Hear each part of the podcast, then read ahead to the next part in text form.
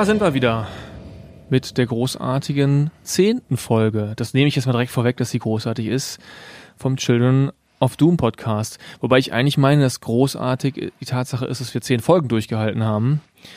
Hier am Mikrofon Kai Kottenstede und gegenüber von mir sitzt wie immer Boris Jepsen. Ich grüße euch. Wir haben uns das letzte Mal mit dem Thema, was passiert eigentlich, wenn es soweit ist, wenn der Doomsday geschehen ist und man als Mensch sich wieder sortieren muss und sein Leben neu organisieren muss. Wir haben da gesagt, das machen wir auf der Mikroebene und haben damals auch schon direkt gesagt, da, kommt da gibt es eine zweite Ebene, nämlich die, die Makroebene, die wir uns aufgespart haben für heute. Das soll heute das Thema sein und wir haben auch überlegt, wir steigen mal direkt damit ein, denn ähm, zum Festival selber gibt es jetzt gerade gar nicht so viel Neues. In acht Wochen können. geht's los. Ähm, genau. Ja, wir haben jetzt das Ticketing gestartet und ähm, das Programm steht schon richtig gut. Wir werden jetzt diese Woche auch das Line-up präsentieren. Und, ähm, das hast du mir aber komplettes Lügen bestraft. Also gibt's äh, äh ja, nein, was Neues. wir, wir machen einfach fröhlich weiter. Aber das ist eigentlich so, wie, wie, wie ich die Dinge immer angefasst habe, auch früher. Machen. Am Ende geht's immer um Machen. Man kann natürlich wahnsinnig viel planen und hier und da und dort. Am Ende geht's darum, erstmal tolle Menschen zu finden, die so eine Idee unterstützen, wie wir sie ja gerade jetzt seit einem Jahr verfolgen, halt diese ganze Idee rund um Wissenschaftskommunikation, ähm, gepaart vor so einem interessanten Hintergrund wie ähm, Mad Max, ähm, Endzeit, Survival, ähm, machen. Einfach Dinge in Gang setzen und dann schauen, was daraus wird. Die, die ähm, Meinungen, die, die ähm, Ideen aufnehmen und daraus dann die, die zweite, vielleicht bessere Edition machen letztlich geht es immer darum. So sind wir ja auch in diesen Podcast gestolpert. Genau, wir haben einfach losgelegt und ähm, ja mal geschaut, was draus wird. Insofern ähm, großartig, auch vielen Dank vielleicht nochmal echt an dich. Wir haben ja zehn Folgen zusammen auf die Bühne gebracht. Dank geht zurück. ähm, wobei, ehrlicherweise eine haben wir ja abgetreten. Genau, an Sophia. Unsere persönliche zehnte ist dann erst beim nächsten Mal. Ja. Ich kann nur noch mal einen Appell an alle unsere Zuhörerinnen und Zuhörer richten. Ähm, wir freuen uns sehr, wenn ihr das, äh, wenn ihr den Podcast abonniert auf den Plattformen Spotify. Äh, ihr könnt auch, auch auf unserer, geht auch bei Apple, ähm, ihr könnt auch auf unserer Website den Podcast immer anhören. Man muss ihn nicht abonnieren, um ihn hören zu können. Also eigentlich auch sehr geringe Eintrittsbarrieren, um hier weiter dabei zu sein. Aber lass uns doch mal ein bisschen über sozusagen anstiften an das Thema vom letzten Mal. Ähm, da haben wir ja am Ende auch schon ein bisschen Bogen ins Makro-Thema gedreht. Aber nur mal, um es zu rekapitulieren. Wir haben dich vor allen Dingen mit deinem Bugout-Back nach dem großen Endzeit-Szenario, 10.000 Menschen überleben, also wirklich eine kleine Community verstreut, alle müssen erstmal mit sich selber klarkommen, ähm, rennen raus aus der Stadt vermutlich, wenn sie klug sind, das hatten wir auch schon geklärt, und gucken erstmal, dass sie ihre ihre Base aufbauen, dass sie ein bisschen ihre Versorgung äh, sicherstellen und hoffentlich äh, so die ein oder anderen Dinge, so wie du, von dir gelernt haben, in einen Rucksack vorher schon gepackt haben, vielleicht auch die eine oder andere Möglichkeit haben, Strom zu generieren und so weiter. Vor allen Dingen aber auch erstmal von dem, was äh, noch da ist, leben können. Und jetzt ja die Frage, eine total spannende Frage, die ja auch der von uns schon so oft äh, gerühmte Louis Dartnell ja letztendlich auch aufwirft wie kommen wir denn dann von so einem absoluten Tiefpunkt wieder hin zu etwas, was, sagen wir mal, eine Zivilisation werden kann? Das ist ja dann eben mehr als äh, das individuelle Überleben. Da geht es um viel mehr und das soll heute das Thema sein. Und jo. ich würde gerne mit einem Gedanken Auftakt machen, ähm, als ich mich darauf vorbereitet habe. Na, schieß los. Ähm, und zwar habe ich äh, einen Podcast, glaube ich, in der Tat sogar gehört, SWR 2 Wissen. Verräter. Ja. Ich, ich, muss ja ein bisschen gucken, was die Konkurrenz macht. Ähm, und ganz anderes Thema, einfach so beim, beim Basteln, ähm, über das Thema traumatisierte Menschen. Und dann dachte ich so, Moment, da haben wir noch gar nicht so drauf geschaut, wenn ein, ein drastisches Szenario geschieht, Atomunfall und so weiter, was wir alles haben, ähm, oder Atombombe oder Hurricane, wie auch immer. Also eben unser, unser schon so hier so berühmter Doomsday in all seinen Variationen. Dann hinterlässt das mit einer sehr hohen Wahrscheinlichkeit ja nicht nur Menschen, die mit neuer Umgebung zu kämpfen haben, also anderen Umfeldbedingungen, Stromausfall und so weiter, sondern auch Menschen, die sich innerlich mit einer hohen Wahrscheinlichkeit verändert haben werden. Also mit anderen Worten, die werden ja auch traumatisiert sein. Jetzt können wir noch ein paar Prozentpunkte abziehen. Wir haben vielleicht momentan eine Gesellschaft, die auch sehr schnell dazu neigt, ähm, Rückschläge oder harte Schläge auch sehr zu thematisieren. Also ich sag mal, das ist auf der Bedürfnispyramide sind wir sehr weit oben. Wir rutschen natürlich drastisch runter auf der Bedürfnispyramide ähm, in so einem Fall. Das heißt, erstmal geht es um Futter und Sicherheit und, und, und Kleidung, hat man, glaube ich, gesagt, und Schutz. Aber nichtsdestotrotz, wenn wir jetzt den Blick Richtung wie bilden sich denn wieder Gemeinschaften? Also, wir hatten ja gesagt, du überlebst, dank deines Bugout-Bags sowieso. Ich hänge mich irgendwie dran, ich gucke, ich komme mal schnell zu Boris. Kein ähm, Problem. Denn ich werde versuchen, mir so einen Rucksack noch einzurichten, aber ob der so vollständig und immer up-to-date ist, ich wage es zu bezweifeln. Dann stoßen wir aufeinander, aber im Zweifel haben wir alle Angehörigen verloren, ähm, haben schlimme Sachen erlebt, haben vielleicht auch Szenen selber erlebt, in denen wir knapp nur ähm, einer schweren Verletzung entronnen sind haben vielleicht sogar Verletzungen von uns getragen, also sind mit einer hohen Wahrscheinlichkeit, also haben auch damit zu kämpfen, innerlich, psychisch mit der gesamten Situation.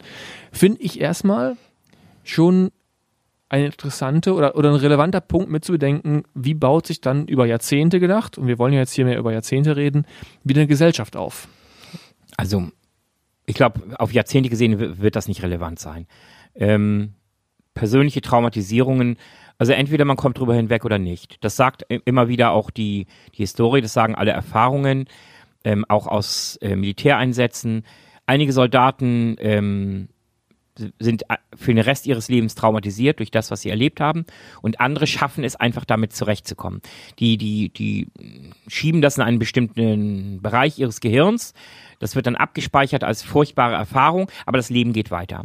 Und so, so sind Menschen. Und ist mit Sicherheit richtig. Ähm, heißt ja aber eine Konsequenz von denen, nehmen wir mal 10.000 oder wie auch immer. Jetzt mal aus Ich würde mich jetzt nicht an die 10.000 festhalten. Ja, oder wie auch immer, an irgendeiner Zahl, 100.000, einen gewissen Prozentsatz dieser Menschen mhm. wird man dann auch noch unter, also die werden sich verändert haben. Klar, es werden bestimmte Leute werden damit klarkommen, du und ich sowieso, aber ähm, andere werden eben Schwierigkeiten haben und die wird man ja in irgendeiner Form, wenn wir Richtung Gesellschaft denken, auch wieder behandeln müssen. Ja, man wird sie durchschleppen. Das ich ist denke, auch in Ordnung, weil wir werden alle Menschen brauchen, aber ankommen wird es auf diejenigen, die es am Ende schaffen, ähm, mit Realitäten zurechtzukommen. Die, denen, denen klar wird, okay, das und das ist passiert, das ist furchtbar, das ist schlimm, aber es geht nach vorne. Also es gibt immer Menschen halt, die ewig in der Vergangenheit leben, die, die es einfach nicht schaffen, diese Trennung zwischen Vergangenheit, zwischen furchtbaren Erlebnissen und ähm, ja, das, und das ist das Gute an unserer Gesellschaft. Diese Menschen werden aufgefangen. Aber es, wir brauchen halt auch die Menschen, die in der Lage sind zu sagen, okay, ja, das war's. Aber jetzt muss ich nach vorne schauen, für mich selber, aber auch für die, für die ich im Zweifel Verantwortung trage.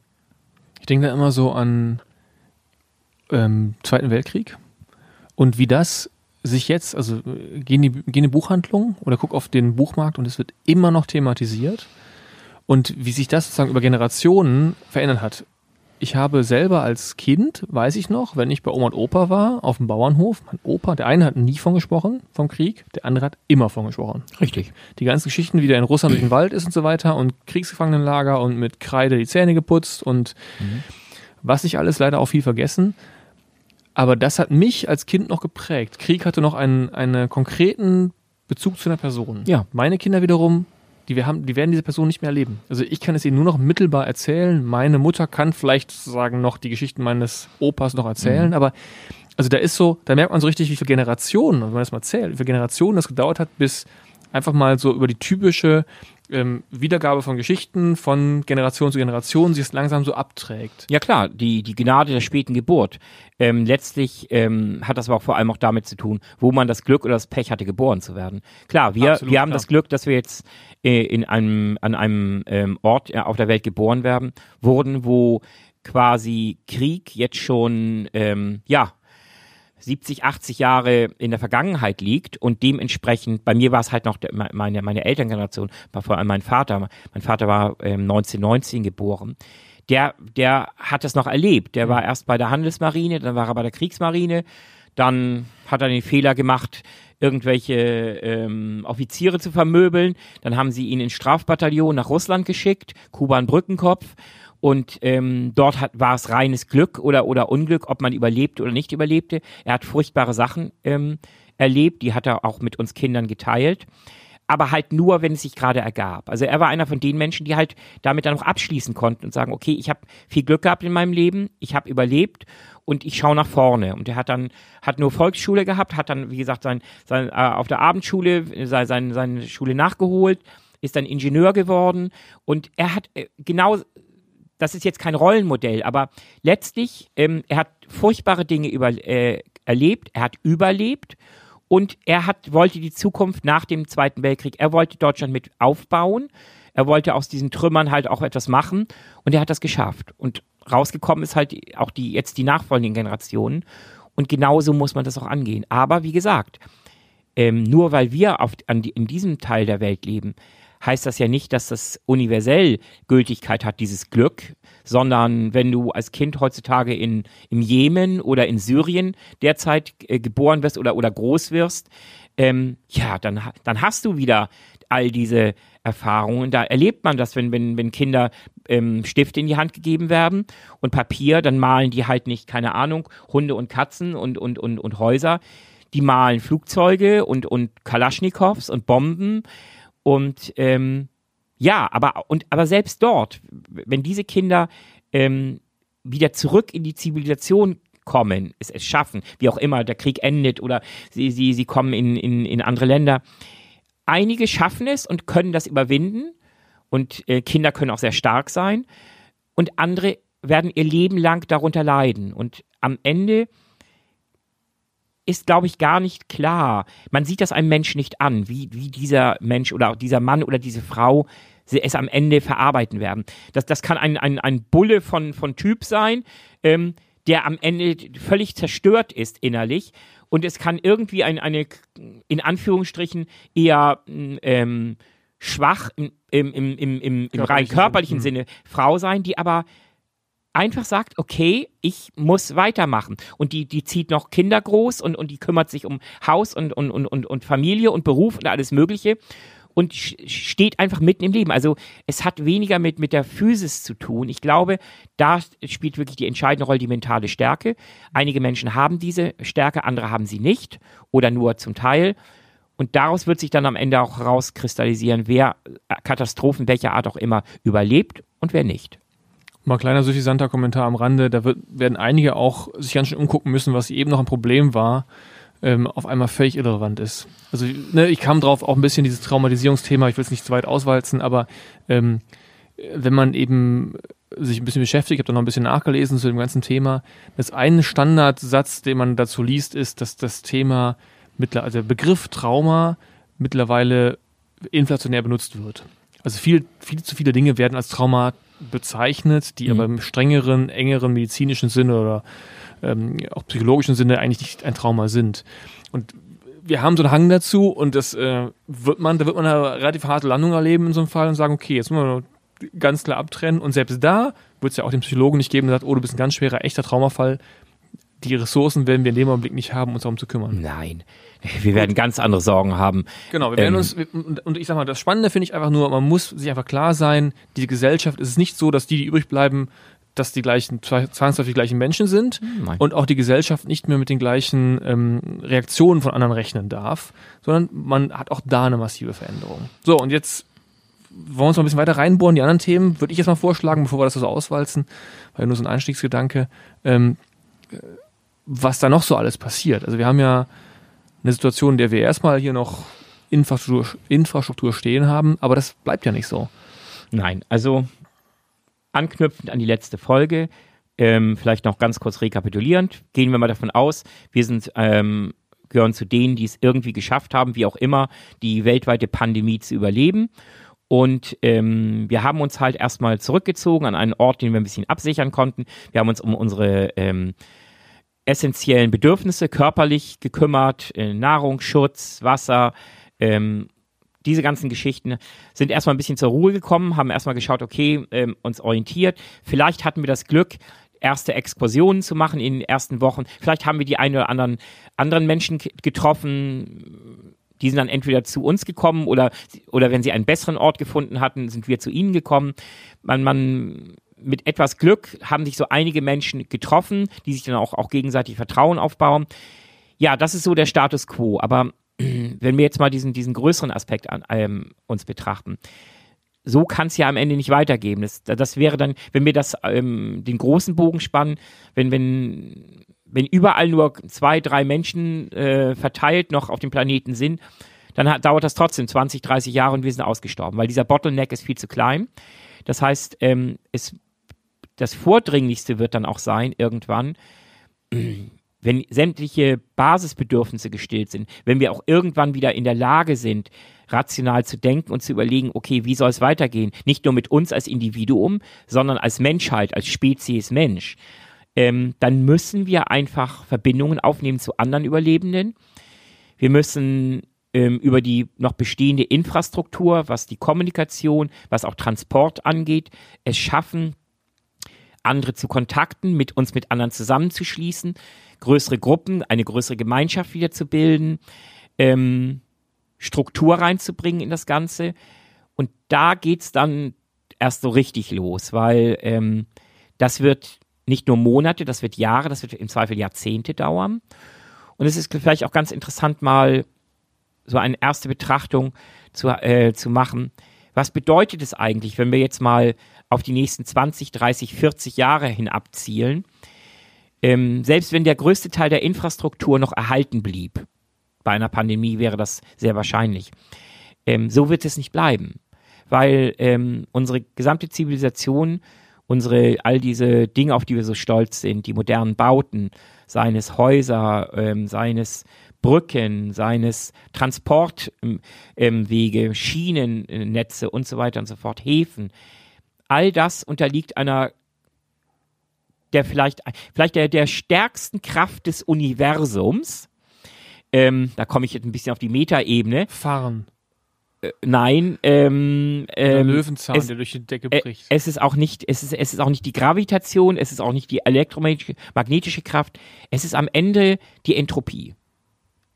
Entropie ist ähm, egal von, der von der von der von der winzigsten Makroebene, Mikroebene bis hin zu zum gesamten Universum, alles unterliegt der Entropie. Was meinst du, wie viele Menschen jetzt enttäuscht sind, dass du nicht Liebe gesagt hast? Ja. Da ist jetzt echt, da, da gehen jetzt auch ein paar traumatisiert raus. Ja. Das mag Die schon Standardantwort sein, ja. ist eigentlich Liebe. Ja, ich bin halt eher he heute zumindest dystopisch unterwegs und ähm, bleiben wir mal jetzt bei, beim Ernsthaften, bei der, bei, der, bei, bei, bei der Entropie. Und das bedeutet letztlich, Entropie heißt Chaos, heißt Zerstörung, heißt, das, Un das Geordnete geht in den Zustand des Ungeordneten über, physikalisch gesehen. Und das bedeutet, ähm, Heil geht in kaputt über. Ähm, und was bedeutet das letztlich für all diese Dinge, die über Jahrhunderte, Jahrtausende aufgebaut wurden?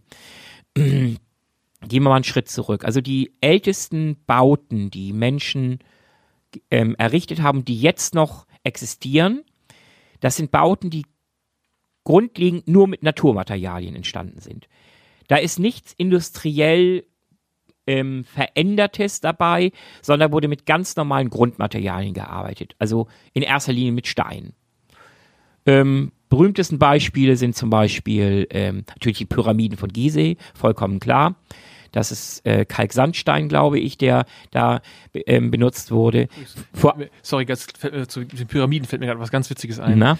Wir schalten den Funkturm der Messe Berlin am Samstag aus, Okay. als Teil der Earth Hour. Licht ah, aus. Ja, ja, alles klar. Wo ich am WWF anfrage nach, was wird noch so ausgeschaltet? Sagt er ja die Pyramiden. Ich sage, Pyramiden, da ist doch kein Licht drin. Mhm. Ja, doch, die werden angestrahlt. Das fand ich so eine kleine, wie so, man kann echt die Pyramiden ausknipsen. Ja, Ja, ja, Damals hat man bestimmt die Stromleitung nicht verlegt, aber wie das wieder alles so Inszenierung in, in, Szene gesetzt wird Mhm. und dass man in der Tat mittlerweile die Pyramiden, logischerweise irgendwo, aber wenn man so sich auf der Zunge zergehen lässt, steht für absolutes Baudenkmal der, des Altertums und jetzt kann man das Licht ausschalten und das ist schon, ist schon eine Story. Es geht um Show-Elemente. Natürlich, all diese Dinge werden, Ja. sind mittlerweile eingebunden in riesige, gigantische Touristenshows. ja, klar. wo auch äh, zur, zur, zur Morgendämmerung, zur Abenddämmerung werden da schon gigantische Lasershows und was weiß ich alles ähm, veranstaltet, anstatt einfach nur die Dinge für, an sich wirken zu lassen. Aber das ist ein anderes Thema. Gut. Ja, also wie gesagt, ähm, ersten ur, urtümlichen Bauten, die bis heute Bestand haben, Das ist so, sind zum Beispiel die Pyramiden von Gizeh. Das ist aber auch zum Beispiel äh, Stonehenge ist ähm, auch ein, ein bekanntes Beispiel. Insgesamt die Megalithkulturen, die einfach, einfach irgendwelche Steinstelen aufgestellt haben. Ähm, ja, was gibt's dann noch? Da ähm, müsste ich jetzt schon wieder überlegen. Wird es mit Sicherheit ähm, einige noch andere Dinge aus Stein geben. Aber das sind so die, diese ältesten Monumente der, der Menschheit. Es gibt übrigens auch moderne Monumente, die höchstwahrscheinlich auch lange überleben werden oder lange nach dem Menschen noch überdauern werden. Das ist natürlich zum Beispiel diese berühmten ähm, Präsidentenköpfe ähm, da im Mount Rushmore. Mhm. Ähm, weil im Prinzip ist, ist das nichts anderes als ähm, die Pyramiden oder, oder, oder Stonehenge. Also die werden lange über, überdauern. Interessanterweise auch einige moderne ähm, Gebilde, die aber so massiv gebaut wurden, dass es selbst, auch wenn, wenn da moderne Baumethoden benutzt wurden, in Anführungsstrichen modern, dass aber halt so, so massiv gebaut wurde, dass es trotzdem Äonen dauern wird, um das kaputt zu kriegen. Denkt ja sofort an die Bunker in der Normandie. Ja, die im kleinen Stil. Mhm. Aber wenn wir mal in größeren Dimensionen denken, dann ist das zum Beispiel der Hoover-Staudamm. Mhm. Der Hoover-Staudamm, da sind, ich weiß nicht wie viel Abermillionen von Kubikmetern an Beton sind da verbaut worden. Übrigens auch gar nicht so viel mit, mit, mit Stahlarmierung, da kommen wir gleich noch dazu. Überall, wo du diese Eisen- oder Stahlarmierung reinbaust, da hast du den, den Todeszeitpunkt schon vorprogrammiert erkläre ich nachher noch. Aber da wurde halt mit, mit Kästen gearbeitet, wurde so, so in, in Kastenbauweise, wurden einfach ähm, Kästen mit Beton gefüllt und ließ man aushärten. Und wie das Lego-Prinzip, daraus wurde der Hoover-Staudamm, so wurde der gebaut. Und ähm, selbst heute noch nach, ich weiß nicht, wann wurde der gebaut? 20er Jahre oder 30er Jahre. Jeweils ist eine Ewigkeit her nach unseren Maßstäben. Der härtet immer noch aus der Beton. Der Beton hat es also noch nicht geschafft, selbst nach einer ähm, gefühlt ähm, zwei, drei Generationen äh, komplett auszuhärten. Und das bedeutet, der wird wahrscheinlich auch noch in 1000 oder 2000 Jahren, wird der Hoover-Staudamm als eines der wenigen modernen Bauwerke in Anführungsstrichen noch bestehen. Aber es ist die absolute Ausnahme. Denn die meisten Bauwerke, die wir seit etwa 100 Jahren oder so bauen, begonnen mit den, beginnt mit den ersten Wolkenkratzern, auch New York, Skyline, bis hin zu, zu eigentlich auch modernen Häusern, heutzutage auch Einfamilienhäuser. da machen wir einige Sache, auf die wir furchtbar stolz sind und die hat auch natürlich gemessen an, an, an Lebenszeiten von 20, 30, 40 Jahren einen großen Sinn. Das bedeutet nämlich, wir arbeiten mit einer Mischung aus Beton und Stahl. Beton an sich ist ein ziemlich spannender ähm, Werkstoff. Ähm, schon die Römer erfunden. Hat, haben schon die Römer erfunden, guter Hinweis. Also die ersten Betonbauwerke, ähm, das, ähm, zum Beispiel das ähm, Kolosseum im Rom zum Beispiel, da wurden, da wurden äh, Betonmischungen verwendet ähm, und die die sogar unter Wasser funktionieren. Die also, die haben eine, eine bestimmte Mischung, Pozzolan nannte sich das.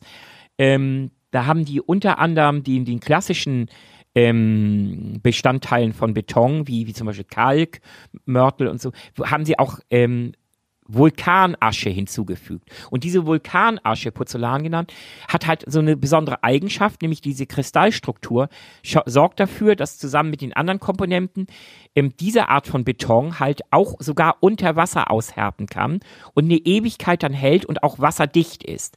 Und diesen Beton hat man nachgewiesen unter anderem im, im, Mausoleum, im, im Mausoleum sage ich schon, im äh, Kolosseum in Rom, aber halt auch in, in vielen anderen römischen Bauwerken. Also die waren da schon ziemlich weit. Und aber es war halt immer so, dass Beton hat diesen großen Vorteil, ist gießbar, ist in jede Form kann man ihn bringen. Das ist der große Vorteil. Der Nachteil ist einfach, Beton ist spröde. ist also sehr, sehr, ähm, ist sehr stabil, was Druck angeht, ist aber sehr, sehr empfindlich, was Zugkräfte angeht. Und wenn man ähm, nicht einfach nur einen Betonblock nimmt, sondern zum Beispiel Wände aus Beton gießt, haben wir ein Problem. Wände unterliegen auch, ähm, auch gemäß dem Untergrund und, und, und Winddruck und, allem, und unterliegen auch bestimmten Kräften, vor allem auch Druck und vor allem auch Zugkräften. Und auf Zugkraft wirkt Beton sehr, sehr, sehr schlecht. Ähm, er zerbröselt einfach. Da kam man irgendwann auf die Idee, okay, lass uns doch einfach Eisenmatten nehmen und ähm, die um diese Eisenmatten herum Beton gießen Stahlbeton nennt man das heute und das macht man seit über 100 Jahren. Das ist halt unglaublich effektiv, weil man damit dem Beton eine gewisse Flexibilität gibt. Er, er kann ein, in, in gewissem Sinne schwingen, er kann sich in, in gewissem Sinne verformen, natürlich nur in, in ganz geringem Maßstab und das sorgt für eine unglaubliche Stabilität. Das sorgt auch dafür, dieses ganze Prinzip, dass Wolkenkratzer überhaupt erst möglich wurden. Hat aber einen entscheidenden Nachteil. Und jetzt komme ich wieder zur Apokalypse. Ähm, die Stärke, die in diesem Stahlgeflecht liegt, das in dem Beton liegt, ist gleichzeitig auch seine größte Schwäche. Denn egal wie lange es auch dauert, irgendwann entstehen auch in Beton Risse.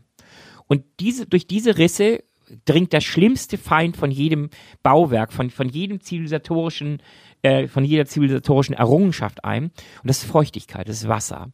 Wasser ist gleichzeitig Spender des Lebens und gleichzeitig der größte Zerstörer unseres Lebens. Denn Tatsache ist einfach, durch diese Risse im Beton dringt dieses Wasser ein, erreicht den, den, den Stahl und dann fängt das uralte Spiel an des Rostens. Und ähm, Rost ist deshalb ganz, ganz schlimm, weil äh, Rost nicht nur Stahl schwächt und irgendwann zu wie Papier dünn wird und irgendwann zerfällt. Nein, das Entscheidende ist, Rost lässt ähm, die, die Oberfläche von Stahl ähm, sich vergrößern, quillt auf. Und ähm, ein, ein Stück äh, Eisen, das du ähm, rosten lässt, kannst du förmlich, wenn, wenn du es im Zeitraffer beobachtest, es vervielfacht seine ähm, Oberfläche. Es wird, es wächst förmlich und, entsteht quasi Druck. Ne? und es ent, dadurch entstehen enorme Kräfte. Und wenn ein Stück Stahl innerhalb eines Stück Betons anfängt zu rosten und seine Oberfläche zu vergrößern, dann sprengt dieser Stahl automatisch den Beton um, um ihn herum und lässt ihn ganz schnell zerbröseln. Und das geht ganz flott. Das bedeutet, was, was meinst du mit flott? Also das geht ganz, das bedeutet letztlich, ähm, wir haben teilweise Gebäude, die sind nur wenige Jahre alt und wir haben schon diese Schäden, weil einfach dann bei der Versiegelung geschlampt wurde. Da wurde es wurde einfach versäumt, dafür zu sorgen, dass unter allen Umständen die Feuchtigkeit nicht an diesen Stahl innerhalb des, des, des Betons rankommt. Ähm, und dann beginnt dieser Prozess, und der ist auch unaufhaltsam. Der, wenn das erstmal anfängt, ähm, dann zerbröselt dir ein Gebäude. Du kannst versuchen, aufwendig zu sanieren, aber wir reden jetzt ja von, von, der, von der Endzeit. Da, ist, da haben wir ganz andere Probleme, als irgendwelche Gebäude zu sanieren. Das bedeutet letztlich, jedes moderne Gebäude, das wir um uns herum sehen, hat die, die, die Zeitschaltuhr schon eingebaut. Ähm, früher oder später wird es in sich zusammenfallen, denn letztlich die Versiegelung moderner Gebäude besteht unter anderem darin, auch durch, dadurch, dass sie zum Beispiel Fenster haben. So. Fenster sind in, in, in Gummidichtungen zum Beispiel drin. So. Gummi oder wie auch immer wird hart über die Jahre. Durch, durch ständige nicht, nicht Pflege, ja. immer Kälte, Hitze, Kälte, Hitze, wird es steinhart. So. Und egal, wo wir sind, ähm, in welchen Breitengraden, wir haben doch Erdbewegungen. Vor allem haben wir auch jede Menge Winddruck, je höher ein Gebäude ist. Und wenn Materialien wie Glas ähm, sich nicht mehr in einem gewissen Sinne bewegen können durch Gummidichtungen, dann brechen sie. Weil dann durch, dann genügt ein relativ leichter Winddruck, dass der, der, das Glas, diese Scheibe kann nicht mehr schwingen, kann nicht mehr sich bewegen, kann sich nicht mehr ähm, innerhalb dieses Stahlrahmens ausdehnen und wie auch immer und sie wird zerspringen. Und sobald die ersten Scheiben kaputt sind, ähm, dauert es nicht mehr lange logisch, und dann ja. dring, dringt Wasser ein in das Gebäude. Das Wasser findet immer einen Weg, das wird jeder wissen, der schon mal im, in einem mehrstöckigen Gebäude gewohnt hat und wo über ihm ein Nachbar einen Wasserschaden hat. Das ist dann eine richtig schöne Geschichte. Ähm, Wasser findet seinen Weg durch, durch jede Ritze, durch jede Röhre, durch jeden, ähm, durch jeden Spalt und dann dauert es nur noch wenige Jahre und ein Gebäude wird von innen heraus zerstört. Und das ist halt das größte Problem bei heutigen modernen ähm, Infrastruktur, ähm, Gebäuden, aber auch anderen Dingen. Ähm, Wasser zerstört es. Und gehen wir einen Schritt weiter.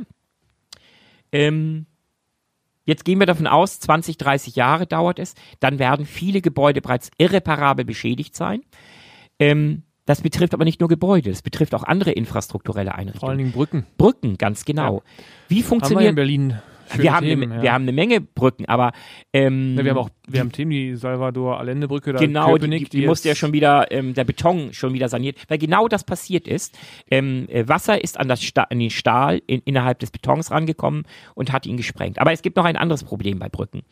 Moderne Brücken funktionieren ähm, nach einem relativ simplen Prinzip. Da wird ähm, ähm, mit Stahl und, Be- und Beton werden, daraus wird, eine, wird, wird die Brücke gebaut und ähm, wird sie irgendwie über einen Fluss gelegt und dann ist gut. Aber ein ganz entscheidendes Konstruktionselement, das kennen die wenigsten, sind Dehnungsfugen. Jede Brücke braucht Dehnungsfugen, weil eine Brücke unterliegt auch wieder den Witterungseinflüssen, Hitze, Kälte, Stahl kann richtig heiß werden, dehnt sich aus. Ähm, die, die, die ähm, Teer, geteerte Oberflächen, Fahrbahnen dehnen sich aus in der Hitze. gibt ja wunderschöne Bilder so aus Hitzeperioden äh, in Australien oder sowas, auch wenn ähm, Schienengleise zum Beispiel durch Hitze sich verformen. Richtig, genau. Stahl, Metall ist unglaublich empfindlich und darum braucht jede Brücke äh, Dehnungsfugen. Und das Erste, was passieren wird, wenn die Zivilisation zugrunde gegangen ist, wird sein, dass sich diese Dehnungsfugen festsetzen. Die werden, die setzen sich mit Dreck fest, mit da, da entstehen Samen, werden da reingeweht, Bäume wachsen da drin, kleine Pflanzen, Erde, Sch Schmutz, alles mögliche. Die werden sich dicht setzen. Und das bedeutet, es Das wird ist gar das nicht gleiche wie bei und Fensterscheibe. es ist genau das gleiche Ja. Prinzip wie bei einer Fensterscheibe. Wenn diese, wenn die, wenn die Brücke kein Spiel mehr hat, setzt sie sich innerlich immer größeren Spannungen aus und irgendwann wie Glas wird sie zerbrechen. Entscheidende Elemente zerbrechen. Bei Seilhängebrücken ist dasselbe Prinzip, die, die Seile werden irgendwann korrodieren. Darum äh, sieht man ja auch äh, bei jeder modernen Brücke, ähm, von eigentlich von 365 Tage im Jahr sieht man da irgendwelche Arbeiter, die, die, die an so einer Brücke rumstreichen und mit Korrosionsschutz und allem möglichen. Und wenn sie am Ende durch sind, fangen sie vorne wieder an. Das ist ein ewiger Kampf gegen den Rost, gegen die Witterung. Und all das wird halt in 20, 30 Jahren seinen Tribut fordern. Die ersten Brücken werden in sich zusammenfallen. Gebäude werden nicht mehr bewohnbar sein, werden in sich zusammenfallen. Gleise werden sich verzogen haben. Ähm, und das sind nur die ersten ähm, Vorboten dessen, was dann nach 100, nach 200 Jahren mit der einst so stolzen Erde passieren würde. Das kann man sich ja schön immer so, um, um so ein kleines, ähm, ja, e- etwas leichteres Thema nochmal reinzubringen, das kann man sich ja schön auch angucken im Umfeld von Berlin. Wir haben ja selber auch nach Locations geguckt im Zuge der, der Vorbereitung des Festivals. Ähm, und ich habe jetzt nochmal kürzlich bin ich gestoßen auf das ähm, ehemalige, die ehemalige verbotene oder geheime Stadt Wünsdorf, Ah ja. ähm, wo die äh, Sowj- Sowjetarmee saß Mhm. mit, ich glaube, zwischenzeitlich, zwischenzeitlich 3000 Einwohnern. Mhm. Ähm, das Spannende an Wünsdorf ist, da sieht man, es gibt da Bilder im Netz davon, Ja. ähm, wie das eben auch, die, ver, die, die verrottet im Prinzip, diese Stadt, hat aber nicht diesen Vandalismus-Effekt, weil die abgesperrt ist. Man kommt nur mit Führungen drauf. Mhm. Also es, man hat sonst ja so einen doppelten Effekt, Vandalismus, Scheiben einwerfen und so weiter. Das Ja, ist ja. ja eben nicht so. Idioten. Mhm. Ja, und man sieht jetzt wieder eine komplette Stadt mit Kinosaal und so weiter, Leninstatue, Mhm. einfach von der Natur zurückerobert wird. Hieß Klein Moskau, glaube ich. Äh, ähm, Richtig, Klein Moskau. Mhm. Genau, genau. Und so, ich meine, ihr habt ja solche Sachen auch angeguckt, die, die Genau. Heilstätten. Genau, Äh, Hallstätten-Belitz hatten wir uns im Vorfeld angeschaut, wir hatten uns Kaserne Krampnitz angeschaut, wir hatten uns den ehemaligen Flughafen Rangsdorf angeschaut, Ja, genau. von dem ja der Oberstgraf von Stauffenberg Abgeflogen zum, ist, äh, abgeflogen ist, genau, um, ja. um Hitler Ja, zu ja. töten, hat leider nicht funktioniert. Und ähm, ja, Also- die sind alle schon in einem teilweise jämmerlichen Zustand Ja. und auch nur nach 40, 50, 60 Jahren. Genau. Also, Da ja, kann man das romantisch be- betrachten, was da passiert. Und ich finde es immer noch eindrucksvoll, weil man einfach sieht, deswegen kam ich auch auf Farn, weil ich die Bilder gesehen habe, wie in einem Haus Farn sprießt. Ja. richtig, ja. Und da sieht man genau diese Effekte. Was Richtig. bestimmt auch faszinierend ist, ähm, gibt es ja auch Bilder von, von Tschernobyl, Hm, genau. ja, wo man auch genau das sieht. Ja, Ja. Weil noch dieses makabre, also eigentlich sind diese Bilder von Tschernobyl ja eigentlich auch sehr, wahrscheinlich auch sehr bildgebend in unseren Köpfen, was passiert nach einer Apokalypse, wo die Schulhefte noch am Tisch liegen, Mhm. aber die Schule letztendlich verrottet. Genau, ganz genau. Tschernobyl ist ein gutes Beispiel. Da musste halt, ähm, ja, la- es war schon wieder viel zu spät.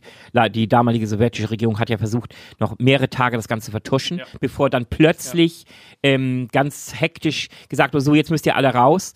Ähm, das war halt die damalige ähm, Politik. Erstmal alles unter Tisch kehren. Ähm, der, der Sozialismus ähm, war ja unfehlbar und dann durfte es so etwas wie Tschernobyl gar nicht geben. Ja, dumm gelaufen, ähm, hat es doch gegeben. Und ja, und das ist dieser berühmt, diese berühmten Bilder von diesem Freizeitpark, Mhm, ja. ähm, der, ähm, da glaube ich, wenige Tage nach Tschernobyl hätte der in, in, in Betrieb gehen sollen, wo man noch dieses Riesenrad sieht mit diesen Gondeln und allem. Und das ist schon, natürlich ist das apokalyptisch, dystopisch. Und ja, daran kann man sehr gut sehen, wie, wie die Natur sich äh, Gegenden zurückholt. Da gibt's aber eine ganze Menge. In, vor Japan gibt es zum Beispiel eine Insel, da Ja. wurde wohl Kohle gefördert. Und die ist dann irgendwann auch verlassen worden. Die ist auch mittlerweile in einem erbärmlichen Zustand. Und ähm, ja, auch viele andere Bereiche, Geisterstädte. Und, und da ist aber ganz interessant, daran sieht man dann auch immer, welche, welchen Einfluss die Witterung an sich hat. In trockenen, trockenen Gegenden, ähm, teilweise in Südamerika oder auch im afrikanischen Raum, da halten sich diese Dinge trotzdem noch sehr, sehr viel länger. Oder in unglaublich kalten Regionen. Es gibt zum Beispiel im, irgendwie nahe Spitzbergen oder so, gibt es eine ehemalige Siedlung von einem Polarforscher, ähm, und, und, und der, der, wohl eine ehemalige russische oder sowjetische Siedlung. Und die ist jetzt verlassen, aber die, das Holz und dort, das ist alles noch einem perfekten Zustand. Weil ähm, Holz auch, der schlimmste Feind ist ja Fäulnis, aber ab einer gewissen Temperatur, Minustemperatur, kann Fäulnis nicht angreifen. Und das bedeutet, auch diese Holzbaracken, die überall sonst auf dem Planeten wahrscheinlich schon völlig weg wären, verrottet werden, an dem Ort werden die wahrscheinlich noch einige hundert Jahre länger stehen, bis irgendwann, keine Ahnung, äußere Klimawandel zuschlägt. bis der Klimawandel zuschlägt oder halt durch rein mechanische Einwirkungen, Stürme oder sowas, das Ganze immer mehr zu Kleinholz verwandelt wird. Aber ähm, es hängt am Ende auch immer von der Witterung ab, von den klimatischen Gegebenheiten um, um etwas herum, ob etwas Menschengemachtes länger überlebt oder eher nicht. Aber am Ende geht alles den Weg des Irdischen und wird zerfallen, Entropie. Heißt, wir haben, um das nochmal ein Fazit rauszuziehen, für die überlebende Gesellschaft, die wir haben, die hat nicht nur mit zu tun, sich selber erstmal zu organisieren im Sinne von jeder muss sein eigenes Essen und so weiter bekommen, sondern hat auch mit einer, äh, tickt eine Uhr im Grunde. Ähm, sie kann auf eine Infrastruktur nur noch bedingt zurückgreifen. Genau. Und das finde ich jetzt, da muss man auch nochmal vielleicht unterscheiden, ob jetzt äh, hier das Park Inn am Alexanderplatz einstürzt oder der Shanghai Tower in Shanghai in so einer Situation. Das ist vielleicht relativ irrelevant, aber Brücken ist ja durchaus ein massives Problem. Richtig. Denn über den Rhein kommt man so ohne weiteres nicht mehr rüber, wenn die Rheinbrücken Genau. weg sind. Und ehrlicherweise es sogar so in der Situation, wenn die eine Rheinbrücke platt ist und ich bin genau da, da hilft mir auch nicht, wenn 500 Kilometer weiter runter eine ist. Richtig. Also das ist ja auch nochmal. Äh, Es gibt zum Glück mehrere Rheinbrücken, also die werden auch relativ nahe beieinander. Also, es, genau. also dementsprechend ähm, besteht die Chance, dass man über das dieses eine oder andere rostige Gerippe dann doch noch irgendwie rüberkommt. Vor allem, wenn man nicht, keine Ahnung, mit einem 30-Tonner darüber will, sondern Wobei ich immer davon ausgehen würde, dass die ja auch nicht unbedingt alle nacheinander kaputt gehen. Natürlich nicht. Also- das ist ja ein parallel stattfindender Prozess. Das heißt, wenn es losgeht, dann wird es ja in einer relativ geringen Frist, keine Ahnung, von zehn Jahren oder sowas. Ah, schwer zu sagen, dass das hängt natürlich auch von der Bauweise ab. Das hängt vom, vom allgemeinen Zustand ab. Also da, da glaube ich schon, dass da zwischen, zwischen den ersten und den letzten Brücken, die jetzt zusammenbrechen, kann, können schon locker 50 oder sogar 100 Jahre sein. Das kann ich mir gut vorstellen. Aber am Ende ist der, das Ende ist unausweichlich. Das, das ist einfach so. Und ähm, So, und die Ja. Verbindung eines Flusses, darauf wollte ich hinaus, oder die, der Elbe hier, Mhm. das wird dann zum veritablen Problem. Genau, dann kommen wir wieder ähm, darum, woher viele ähm, äh, alte Städtenamen überhaupt erst ihren Namen haben. Egal ob Frankfurt oder Schweinfurt oder sonst irgendein Furt. Das waren immer Städte ähm, an Furten, wo quasi ein Fluss, ein damals noch unbegradigter Fluss, halt langsamer fließt, etwas flacher ist und wo man in irgendeiner Form auch mit, mit Fuhrwerken oder so rüberkam oder mit einem flachen Kahn. Und ähm, ja, das werden wir dann wieder suchen müssen. Und ähm, das wird auch nicht einfach, denn ähm, letztlich haben wir ja viele Flüsse auch so begradigt, dass sie halt viel breiter und viel schneller wurden. Ausgebaggert haben wir diesen Teil. Richtig. Andererseits, da, ist das, da, da kommt das Gute wieder, wenn wir in, in, über Zeiträume von 20, 30, 40 Jahren reden. Auch größere Geoformationen werden sich wieder ihre alten Wege suchen. Also gerade Flüsse. Flüsse sind sehr beharrlich. Wir schaffen es mit modernen Methoden, mit, mit, mit Staudämmen und mit ähm, Wehren und, und, und, und Begradigungen, schaffen wir es, Flüsse in völlig neue Betten zu zwängen und, und ihnen völlig neue äh, Wege zu geben. Äh, Mit Pumpen schaffen wir es, äh, Wasser rauszuhalten aus Bergwerken und so weiter. Aber wenn all das nicht mehr ist, dann wird es nicht lange dauern und die Natur erobert auch dort ihr, ähm, ihr angestammtes Reich zurück. Und das bedeutet, wir werden, höchstwahrscheinlich wird es nicht lange dauern, vielleicht 20, 30 Jahre. Und hier durch große Metropolen der Welt werden direkt dadurch werden wieder Flüsse fließen. Einfach weil niemand zwängt mehr die Flüsse woanders hin. Sie suchen sich wieder ihre Wege. Und wenn das mitten quer durch Berlin geht, und zwar jetzt nicht reguliert quasi durch die Spree, sondern durch irgendwelche Hauptverkehrsstraßen, das Wasser sucht sich seinen Weg. Und dementsprechend werden wir auch unsere Städte ähm, schon nach einigen Jahrzehnten gar nicht mehr wiedererkennen können. Die werden erstmal überwuchert sein von jeder Menge Grünzeug, ähm, Schlingpflanzen und so weiter und so fort. Ähm, nicht nur von unten, sondern auch von oben. Wir dürfen niemals vergessen die, die Macht der Vögel.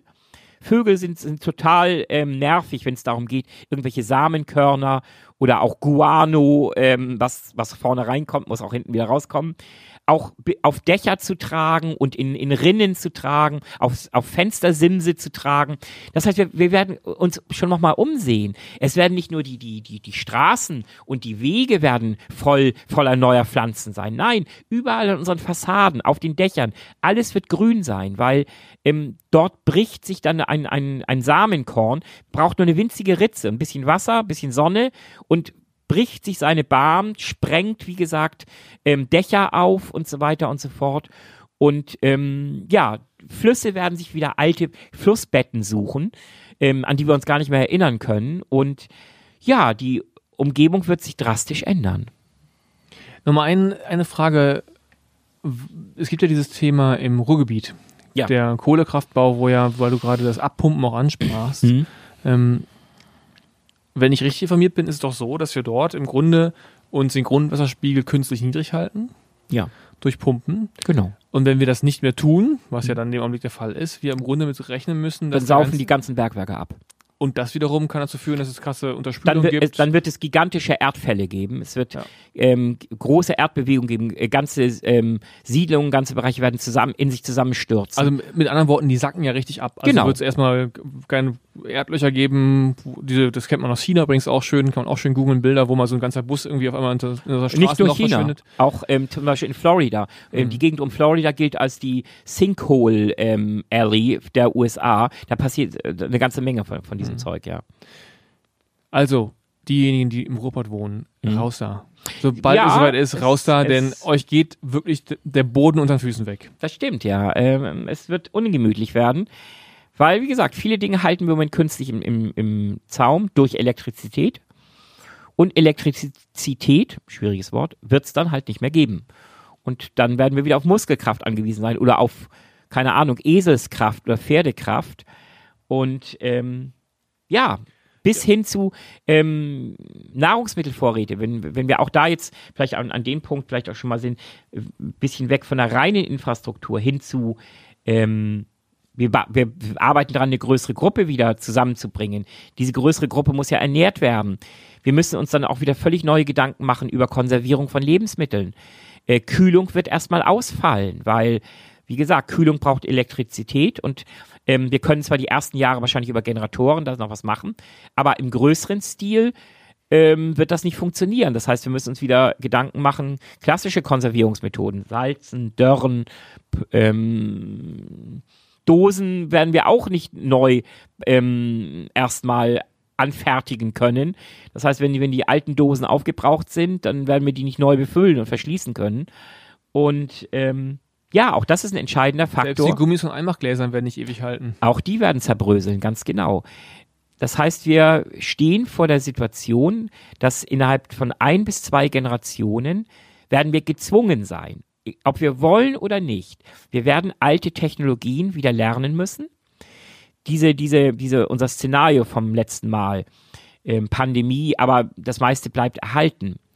Das, das bleibt, das gilt nur für eine Übergangszeit. Das gilt so lange, wie halt die, die ähm, Kräfte der Natur noch nicht es geschafft haben, diese modernen Bauten, diese Errungenschaften der Zivilisation wieder kaputt zu machen. Und wir haben halt auch über Gebäude geredet, da fällt mir jetzt gerade ein, der zweite größte große Feind, neben dem Wasser, das ist mit Abstand der größte Feind, ist das Feuer. Und ähm, was bedeutet das? Erstmal während der Pandemie, also wenn die Pandemie läuft, es wird es wird mit Sicherheit zu, im, auf, auf der ganzen Welt zu Gaslecks kommen. Die Dinge, Leute werden ganz andere Sorgen haben, die werden hoffen, dass sie überleben und an, anstatt noch ihren geregelten Tätigkeiten nachzugehen. Also es, es wird Feuer, Brände werden ausbrechen überall. Aber wenn diese Phase beseitigt ist, dass wir haben ja auch noch die, den größten natürlichen Feuermacher ähm, äh, ähm, der Welt, des Universums. Das ist die Elektrizität ähm, selbst, nämlich die Elektrizität, die durch die Wolken entsteht, die durch ähm, Blitze entsteht. Und wie halten wir das heutzutage in Schaum? Durch Blitzableiter. Also heutzutage hat jedes größere oder kleinere Gebäude einen Blitzableiter. Wunderbar. Funktioniert auch gut. Nur, Jetzt überlegen wir wieder 20 Jahre weiter. Die können auch rosten. Die verrostet. Die Dinger ja. werden verrostet Klar. sein. Die, die, die Kabel werden durchrotten. Und das am Ende bedeutet, die, selbst die, die, und die größten Gebäude sind natürlich auch die größten Magneten für Blitze. Die ersten Gebäude, die auf den großen, großen Feuersbrunsten zum Opfer fallen werden, werden Hochhäuser sein. Die werden einfach vom Blitz getroffen werden, die werden in, in, in, in Brand geraten, werden komplett bis auf die, die Grundmauern runterbrennen und dann werden nur noch äh, leere Höhlen da sein und die werden dann in sich zusammenfallen. Das erscheint mir sogar fast noch ein ähm, optimistisches Szenario, denn so ein Brand geht ja auch über. Also es gibt ja überhaupt genau. keinen eindämmenden Faktor mehr. Nein. Ähm, Richtig. Wind, also Wind, Feuer, genau. Wind facht Funken an. Es gibt eh keine Lösch Löscharbeiten, aber mhm. auch ähm, so strukturelle Maßnahmen wie ähm, Abstände zwischen Gebäuden oder eben auch Rodung um Wald, also um, um Gebiete sozusagen von Feuerübergriffen zu schützen. All das wird ja mit der Zeit auch relativ schnell in ja. der Maßstab von Generationen sich ändern. Da wächst was nach. Das heißt, es wird eher mehr Zunder geben als heute. Also ja. ich sag mal, wenn die Bäume auf der Straße anders wachsen oder mehr wachsen, haben wir auch da wieder einen leichten Übergang von, von Bränden von einem Haus zum anderen. Also da ist die Wahrscheinlichkeit, dass so ein Brand sich ja von allein also ausbrennt, geringer oder sagen wir so, es dauert länger, bis ja, er ausbrennt. Klar. Der hat eine Menge Futter. Ganze Städte werden dem Erdboden gleichgemacht werden durch Feuersbrünste. Ist abzusehen. Ein Fazit nochmal kurz als Frage. Das heißt doch eigentlich auch, wenn man jetzt noch so ein bisschen ähm, anekdotisch oder szenarisch gedacht, ähm, eine Gruppe von Menschen trifft sich, wir haben jetzt ein paar Leute gefunden, ähm, wir waren im Wald, aber jetzt wollen wir mal ein bisschen was aufbauen, ist es doch vermutlich, nach all dem, was du erzählt hast, die Glücksstrategie, sich eher einer älteren Stadt zu, zu gehen, also in, in eine ältere Stadt zu ziehen, also eher die Behausung zu nehmen, wo äh, noch Fachwerk und Stein auf Stein steht. Also wir gehen jetzt hier vom Brand, äh, von, von Berlin aus in irgendein brandenburgisches Dorf, und nehmen uns da die alten, recht niedrig gebauten Bauernhäuser und ziehen da ein. Ja, also ja, das ist wahrscheinlich die beste Strategie, gerade wenn man ähm, nur wenige Menschen hat, die, die auch ihre Arbeitskraft zur Verfügung stellen können. Also hoffen wir mal, dass wir wieder auf die Kraft von Tieren zurückgreifen können irgendwann. Ähm, also domestizierte Tiere wie Pferde, Esel und so weiter und so fort, Kühe. Und ja, wir müssen natürlich äh, auch mit unseren Ressourcen haushalten, mit unseren Kräften. Und dementsprechend ähm, sind wir wieder beim Perimeter. Ein Perimeter ist nur so viel wert, wie, wie die Anzahl der Menschen, die, die du zur Verfügung hast, um diesen Perimeter auch aufrechtzuerhalten und zu schützen. Und da hängt es halt auch von bei unserem Szenario ab, wird es irgendwie auch wieder externe Bedrohungen geben? Also wird es die, keine Ahnung, die Kettensägen schwingende Motorradgangs geben, die, die, die, die quasi dein, die, die, ein, die einzelnen Siedlungen bedrohen? Oder wird es verwilderte Tiere geben, was auch immer, bis hin zu dieser allseits beliebten Zombie-Epidemie, werden überall stöhnende Umtote durch die Gegend kriechen und, und versuchen, ähm, ihre letzten, die letzten noch Lebenden auf der Suche nach ihrem frischen, saftigen Gehirn zu erlegen. Ähm, letztlich ist auch das entscheidend. Wird es äußere Bedrohungen geben, deren wir uns auch noch erwehren müssen? Das heißt, müssen wir auch noch die, die, die Verteidigungs-, die, die, die Kriegskomponente mit einbeziehen?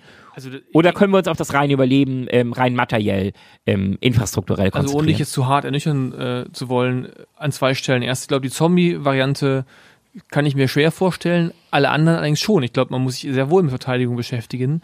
Allein schon aus einem, aus einem logischen Gedankenspiel heraus. Nehmen wir mal die, die Tiere raus, okay, das ist, hat sicherlich einen zeitlichen Faktor, irgendwann kommen die. Aber auf der anderen Seite wissen wir ja auch, jetzt der Wolf ist nicht zu sagen, der ist nicht so programmiert, erstmal ein Dorf anzufallen. Der braucht im Grunde erstmal so viel Nahrungsdruck, ähm, was ich jetzt erstmal nicht sehe. Also jedes Raubtier, was da draußen unterwegs ist, wird ja erstmal so seine Nahrung bekommen. Also klar, der einzelne Mensch, wenn durch den Wald streift, der muss aufpassen, aber mal als Gesellschaft gedacht, denke ich mal, so eine gewisse Größenordnung hat, ist der Wolf oder der vielleicht auch schon wiederkommende Bär nach einer Generation, der da irgendwo aus dem, aus dem polnischen Urwald kommt, nicht das größte Problem. Aber rein, rein logisch, wenn man es einmal durchdenkt und wenn wir aus der Geschichte lernen, was immer passiert ist, du wirst ja immer erstmal, wir haben unsere Gemeinschaft gefunden, wir und ein paar Kumpels und, mhm. und Frauen, wie auch immer, Kinder, wie auch immer, wir haben unsere Gemeinschaft gegründet, unser Dorf dann ist ja immer direkt die Frage, kann ich jedem anderen, der mir begegnet, vertrauen? Das heißt, ich muss ja genau. eigentlich, ich bin immer rein logisch, äh, falle ich zurück auf die Position, erst werde ich misstrauisch agieren. Richtig. Und so ein Misstrauen schafft ja sofort auch schon latente, sozusagen, mhm. Feindseligkeiten, weil das wiederum nährt das Misstrauen des anderen. Es wird Verteilungskämpfe geben unter Umständen. Ja. Und dann, wenn ich dann nochmal auch, äh, jetzt komme ich zurück auf meinen Traumapunkt, die Kettensägen schwingende Motorradgang muss ja nicht unbedingt, müssen ja nicht die Hells Angels von heute sein. Das können auch all diejenigen sein, die du eben skizziert hast, als die großen Typen mit dem, mit dem schwachen, äh, mit der schwachen Psyche. Die sind vielleicht auch alle schon vor, Irre, vor Irrheit gestorben. Aber andere Leute mögen möglicherweise, aus welchen Gründen auch immer, ich sag mal, diese Outlaw oder diese, diese Räuberthematik, also einfach sich sozusagen aus Mangel anderer Möglichkeiten, weil sie eben sich nicht so gut vorbereitet haben wie du, werden sie vielleicht eher durch Streifzüge ja. ja. Piraten, wie auch immer, Landstra mhm. also wie, wie nennt man mhm. sie früher noch, ähm, die Piraten auf dem, auf dem Land, fällt mir gerade nicht ein, im Grunde Räuber, die durch die Gegend ziehen, als das quasi als deren Überlebensmodell. Genau. Also wir müssen davon ausgehen, in so einer Situation wird es Menschen geben, die sagen, hm, was habe ich für Möglichkeiten? Ich habe mich nicht wie Boris vorbereitet, ich habe weder ein Backout-Bag, noch weiß ich, wie ich Zeug anbaue, hm. ich muss mir es holen.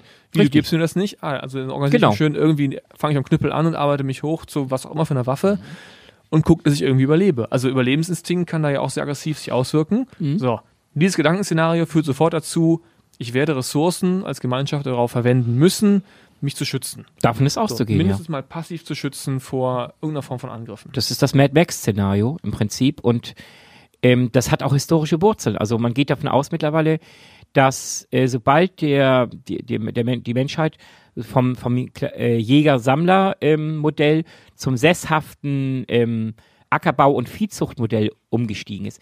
Da begannen höchstwahrscheinlich die ersten echten Konflikte, weil ähm, da entstand so etwas zum ersten Mal in der, in der menschlichen Geschichte wie Besitz, wie Vorratshaltung, wie Ressourcen stehen über den, den direkten Verbrauch hinaus zur Verfügung und das weckt Begehrlichkeiten, weil. Es weckt ja mindestens mal eine Verteilungsfrage. Und die Verteilungsfrage. Ja, ganz klar Begehrlichkeiten. Genau. Ähm, die anderen haben vorgesorgt, genau. ich habe im Zweifel nicht vorgesorgt, ich habe aber gerade Hunger und ich fühle mich im Moment stärker, also nehme ich mir einfach die, die Ressourcen, die andere angelegt haben.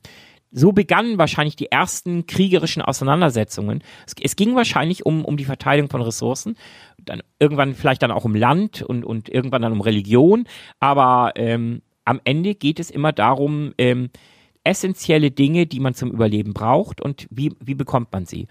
Und ja, in einer postapokalyptischen Welt ist wirklich, ist natürlich davon auszugehen, dass äh, es dieser Gesellschaftsvertrag, wir haben ihn letztes Mal angesprochen, der existiert nicht mehr. Das heißt, äh, soziales Verhalten wird nicht automatisch in jedem Fall belohnt. Das bedeutet, äh, auch asoziales Verhalten kann sehr effektiv sein. Vor allem, wenn ich auch da Mitstreiter finde, die in, in, in, auf meinem anarchischen, asozialen Weg mit mir sind und, und man zumindest sich so weit zusammenfindet als anarchische Gemeinschaft, dass man sich zumindest einig ist, äh, darin, allen anderen ähm, Dinge wegzunehmen, anstatt selber hart zu arbeiten und sich etwas aufzubauen. Und ähm, ja, und da kommen wir dann zu, zur Frage Verteidigungsanlagen, da kommen wir zur Frage der Waffen. Ähm, wir haben jetzt schon über Infrastruktur gesprochen. Gebäude, Brücken. Wir haben darüber gesprochen, wie kann man Nahrung, wie, wie wird sich das auf die Konservierung von Nahrung auswirken in 20, 30 Jahren, wenn wir keine Kühlschränke und sowas mehr haben. Ja, wir müssen auch über Waffen reden. Also ähm, Tatsache ist einfach, es wird erstmal die ersten 10, 15 Jahre, es wird Waffen im Überfluss geben, Feuerwaffen. Ähm, das Problem ist nur, dass äh, moderne Waffen ähm, alle eigentlich ähnlich funktionieren. Das ist, ist ein chemisches Rückstoßprinzip. Ähm, eine, eine, eine, eine Patrone explodiert, das heißt, sie wird gezündet übers Zündplättchen, die Treibladung explodiert und das Geschoss wird aus, ähm, aus, äh, ähm, aus äh, über den Lauf eines, eine, eine, eines, eines Gewehrs oder, oder einer Kurzwaffe ähm, ins Ziel gebracht. Das ist das klassische Prinzip. Das heißt, es findet am, am, am Ende findet ein chemischer Verbrennungsprozess statt. Und aber das Problem ist, Chemie ähm, unterliegt auch der Entropie, unterliegt auch ähm, dem Verfall. dem Verfall. Und das bedeutet, ähm, das wissen wir schon heutzutage, wenn man Munition aufbewahrt. Ähm, Munition muss zum Beispiel einigermaßen kühl gelagert werden. Wenn Munition über einen bestimmten ähm, ähm, Grad ähm, Wärme ausgesetzt wird, dann explodiert sie nicht so, aber sie fängt an zu schwitzen. Das, das liegt ähm, an den Komponenten, das liegt an den, an, an den ähm, Komponenten des, des, des Zündplättchens. Ähm, dann, dann sieht man, dass, da wird Munition seifig. Ähm, da tritt so eine gewisse chemische Reaktion ein und dann ist diese Munition auch nicht mehr zuverlässig. Es kann sein, dass sie noch zündet, es kann auch sein, dass sie nicht mehr zündet. Ähm, also dann ist sie eigentlich ähm, über den Jordan, dann ist sie nicht mehr einsetzbar, jedenfalls nicht sicher mehr einsetzbar.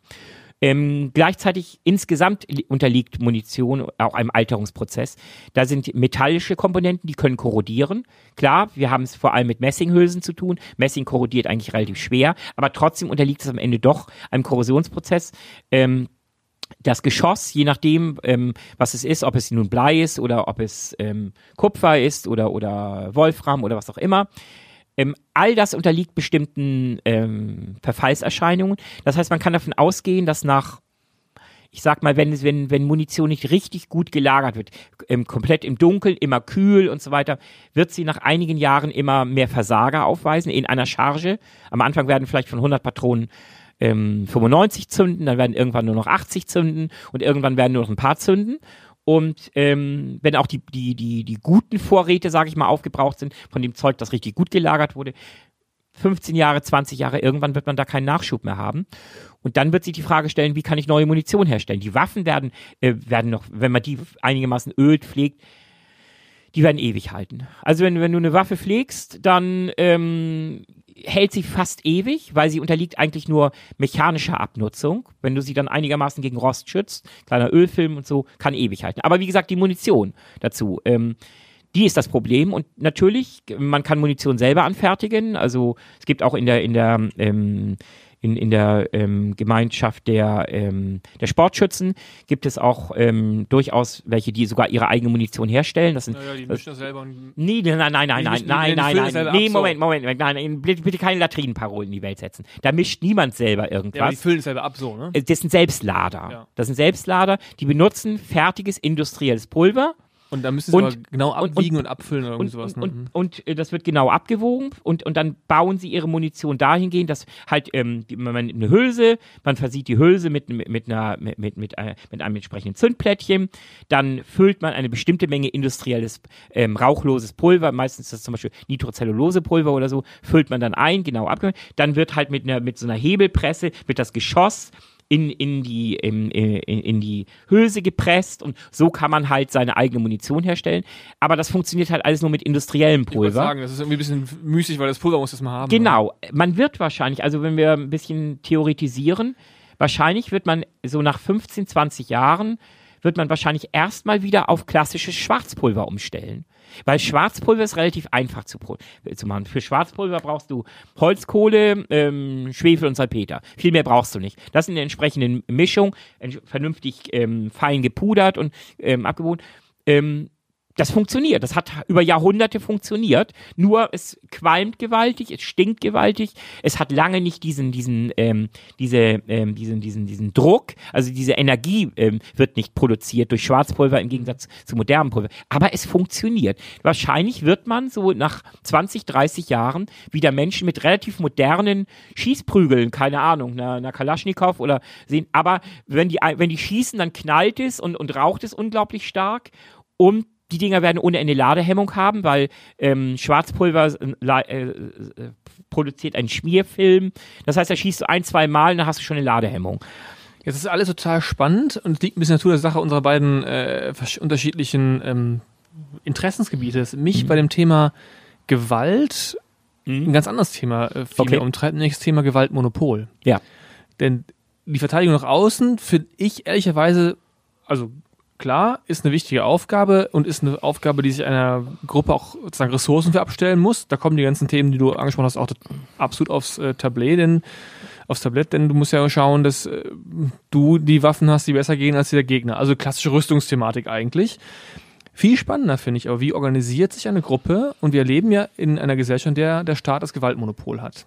Und es ist ja haben wir, glaube ich, irgendwann schon mal so am Rande angerissen. Das ist ja unfassbar wichtig. Denn wenn du das nicht hast, wenn du nicht das Gewaltmonopol an einer Stelle hast, die von allen legitimiert ist, sich eine Legitimation, wie auch immer, da sind wir bei, bei ähm, Jean-Jacques Rousseau, da sind wir bei Hobbes, sind wir Locke, die all diese Fragen sich gestellt haben vor vielen hundert mhm. Jahren. Mhm. Und ironischerweise kommen die wieder neu hin. Also kommen die wieder neu in so eine Gruppe, die müssen sich genau diese Fragen stellen, wie leitet sich eigentlich Legitimität von bestimmenden Personen ab? Mal Annahme, eine Gruppe wird ab einer gewissen Größenordnung sich nicht immer neu organisieren können, du wirst auch Autoritäten verteilen müssen. Eben eine Exekutive, die das Gewaltmonopol hat. Denn wenn du das Gewaltmonopol nicht hast, dann hast du Schwierigkeiten, irgendeine Regel, die vereinbart wurde, durchzusetzen. Aber da sind wir schon an einem Punkt das macht erst Sinn bei einer wirklich schon großen Gruppe. Die, naja, ich sag mal, ab, ab einer Dorfgröße von 100 Leuten wirst du Schwierigkeiten haben, das immer auszuverhandeln. Du kannst nicht immer die Dorfversammlung machen. Wahrscheinlich, selbst bei der Größe gehe ich irgendwie noch davon aus, dass wir dürfen ja nicht vergessen, welche Art von Menschen werden überleben. Es werden in, am erster Linie werden überleben die Individualisten, die die Menschen, die bereit sind, auch selber Verantwortung zu übernehmen. Und ähm, das macht es nicht einfacher. Das macht es mit, mit Sicherheit Für genau. Gesellschaft nicht einfacher. Das macht es ja. eben genau nicht ja. einfacher. Das bedeutet aber auch, ich gehe davon aus, dass wir ähm, nach, nach den ersten Jahren eher so eine Art Räterepubliken kriegen werden, wo versucht wird, aber fast schon so wie so Island, das Ting-Modell. Das hat auch gut funktioniert. Ich meine, in Island hat es Jahrhunderte lang ähm, haben sich die, die, ähm, die, die ähm, Clan-Chefs immer getroffen auf dem Ting und da wurde alles ausdiskutiert und am Ende. Haben wir das schon. Wer ist der Clan-Chef? Wo kommt Nein, also, ja, ne? das war meistens waren das dann die Familienoberhäupter oder so. Ähm, letztlich findet sich das zusammen. Es gibt ein interessantes Sprichwort, ich glaube, ich, da bin ich, da bin ich glaube, ich glaube, es ist ein afrikanisches Sprichwort. Das, das lautet: ähm, Ich gegen meinen Bruder, mein Bruder und ich gegen die Familie die Familie und ich ähm, gegen den Clan, der Clan und ich gegen die, äh, gegen unser Land und, und mein Land und ich gegen den Rest der Welt. Also Menschen neigen dazu, halt aus dem Kleinsten heraus sich, sich immer bessere Gebilde zu bauen. Das sind, das sind sozusagen, das ist dieses Zielmodell der Identitäten. Also ja. wenn ich mich jetzt ähm, eine Gruppe mit Amis und ich bin mit ganz vielen Europäern unterwegs, dann bin ich Europäer. Richtig. So, ja. Wenn ich mich jetzt äh, mit einem Franzosen streite, bin ich Deutscher. Und wenn ich mich mit der Kölner mit Düsseldorfer streite, dann sind die jeweils Kölner Düsseldorfer. Wahrscheinlich, genau. Und jetzt ja. bin ich meinetwegen, keine Ahnung, äh, hier bin ich jetzt Charlottenburg-Wilmersdorf und äh, habe ein Problem mit dem Neuköllner äh, Hipster. Möglich, also ja. Diese, diese Zwiebel, die ist bekannt, diese Identitätenzwiebel. Mhm. Ähm, ist ein bisschen komplexer, komplett einzusteigen jetzt, aber mhm. so eine Gesellschaft wird massive Schwierigkeiten haben und es wird auch mit viel Reibung einhergehen, ähm, Autoritäten zu entwickeln. Klar. Ja, da wird du wirst immer, du hast in jeder Gruppe, das ist aus der Gruppenpsychologie, du wirst immer einen, einen haben, der sozusagen als Leiter, der sich eher nach aufschwingt und wirst immer seinen Gegner oder seine Gegnerin haben und den Kampf wirst du immer haben. Du wirst ich denke aber schon, dass bis zu einer bestimmten Größe wird immer noch Leistung, Kompetenz, wird am Ende entscheiden darüber, wer Entscheidungen dann auch, wessen Entscheidungen eher respektiert werden. Denn es ist ja immer, es geht ja nicht nur darum, äh, es geht ja nicht, gibt nur nicht, nicht nur den einen, der eine Ansage macht, sondern es gibt auch die ganzen anderen, die der Ansage im Zweifel auch folgen. Das halte ich für das optimistische Bild des ähm, eher technisch denkenden Menschen. Okay. Weil du, du magst recht haben, dass wir sozusagen einen, so eine Art Selection Bias haben, wenn du so willst. Dadurch, wer überlebt, da hast du recht haben. Vielleicht äh, die Chancen, dass äh, Menschen wie du überleben, ist natürlich deutlich größer. Hast du recht. Keine Ahnung. Aber was ist mit denjenigen, die eben durch Zufall überleben und gar keine Ahnung haben und die dann eher überzeugt werden müssen von der Kompetenz von jemandem, aber die können dem immer rein intellektuell gar nicht folgen. Und dann gehen sofort diese politischen Mechanismen los. Derjenige, der das rhetorisch besser rübergebracht hat oder drei Tage mehr investiert hat, irgendjemand zu bequatschen, hat unter Umständen eine Chance, Nein. Meinungsführerschaft zu Nein, weil du, du lässt außer Acht auch den, na, den, den Druck, der von außen kommt. Äh, es, wir, wir reden immer noch von einem unglaublichen Druck ähm, bezüglich Überleben. Und da wird nicht am Ende, wer besser labert. Am Ende wird sich ähm, zumindest, solange ein gewisser, ein gewisser Grunddruck da ist, wo es, wo es immer noch darum geht zu überleben, Gefahren zu trotzen, sich weiterzuentwickeln, werden sich großartige politische Redenschwinger werden sich nicht durchsetzen können. Naja, also ja, einerseits verstehe ich das, andererseits wirst du ja immer Prognosen auf die Zukunft geben müssen, in ganz vielen kleinen Entscheidungen. Also Entscheidungen, gehen wir jetzt in die Stadt, gehen wir aufs Land. So, da brauchst du eine Überzeugungskraft. Da musst du ein Vertrauen in die Person entwickeln. Genau. Und dann, wenn ich intellektuell aber nicht in der Lage bin, Überlegungen nachzuvollziehen, dass das Sinn mehr Dann Sinn werde macht. ich einfach mit ho ho- hoppeln mit der, mit der Herde, weil ich werde dann sowieso keine andere Chance haben zu überleben. Weil wenn, denn Überleben hängt in erster Linie vom Geist ab und nicht von den physischen Eigenschaften. Ich muss den Willen haben, ich muss intellektuelle Fähigkeiten haben, ähm, um überleben zu wollen. Und wenn ich das nicht habe, dann bleibt mir nur noch eins. Ähm, ich finde eine ähm, einigermaßen freundliche Gemeinschaft, die bereit ist, ähm, über meine intellektuellen Defizite hinwegzusehen und einfach nur mich als vollwertiges Mitglied dadurch zu akzeptieren, dass ich halt meine Arbeitskraft einbringe und so weiter.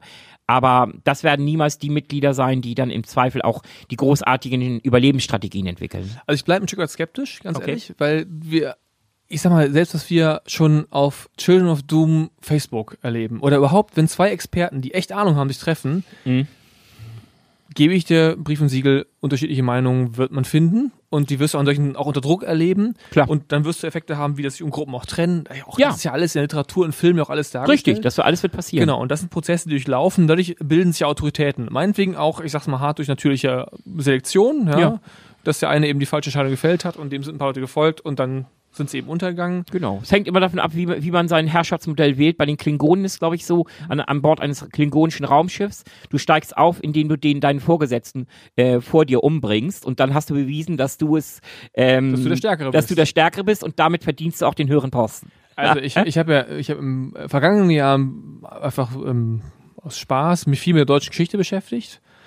Ähm, und wenn man sich das auf der Zunge zergehen lässt, ja, wie das gelaufen ist, dann ist das dem gar nicht weit entfernt. Also wirklich, wie da gemeuchelt, gemordet, aber auch nur mit dem reinen Interesse, jetzt, ich will diesen, will da auf den Thron, will diesen Posten haben, das macht man sich kein Bild von. Und ich glaube, wir werden ein Stück weit darin zurückverfallen. Also, Schau, schau, schau dir italienische äh, Geschichte, Renaissance, die Medici an. Ah, es ist unfassbar. Also, also das ist wirklich, ähm, das vergisst man sehr, wenn man in der Neuzeit ist, ähm, wie sehr Mord Mittel der Politik war. Natürlich. Und das wird, ein Stück weit wird man, je archaischer die Situation Mhm. ist, je archaischer, würde ich mal vermuten, ist auch erstmal die Gesellschaft.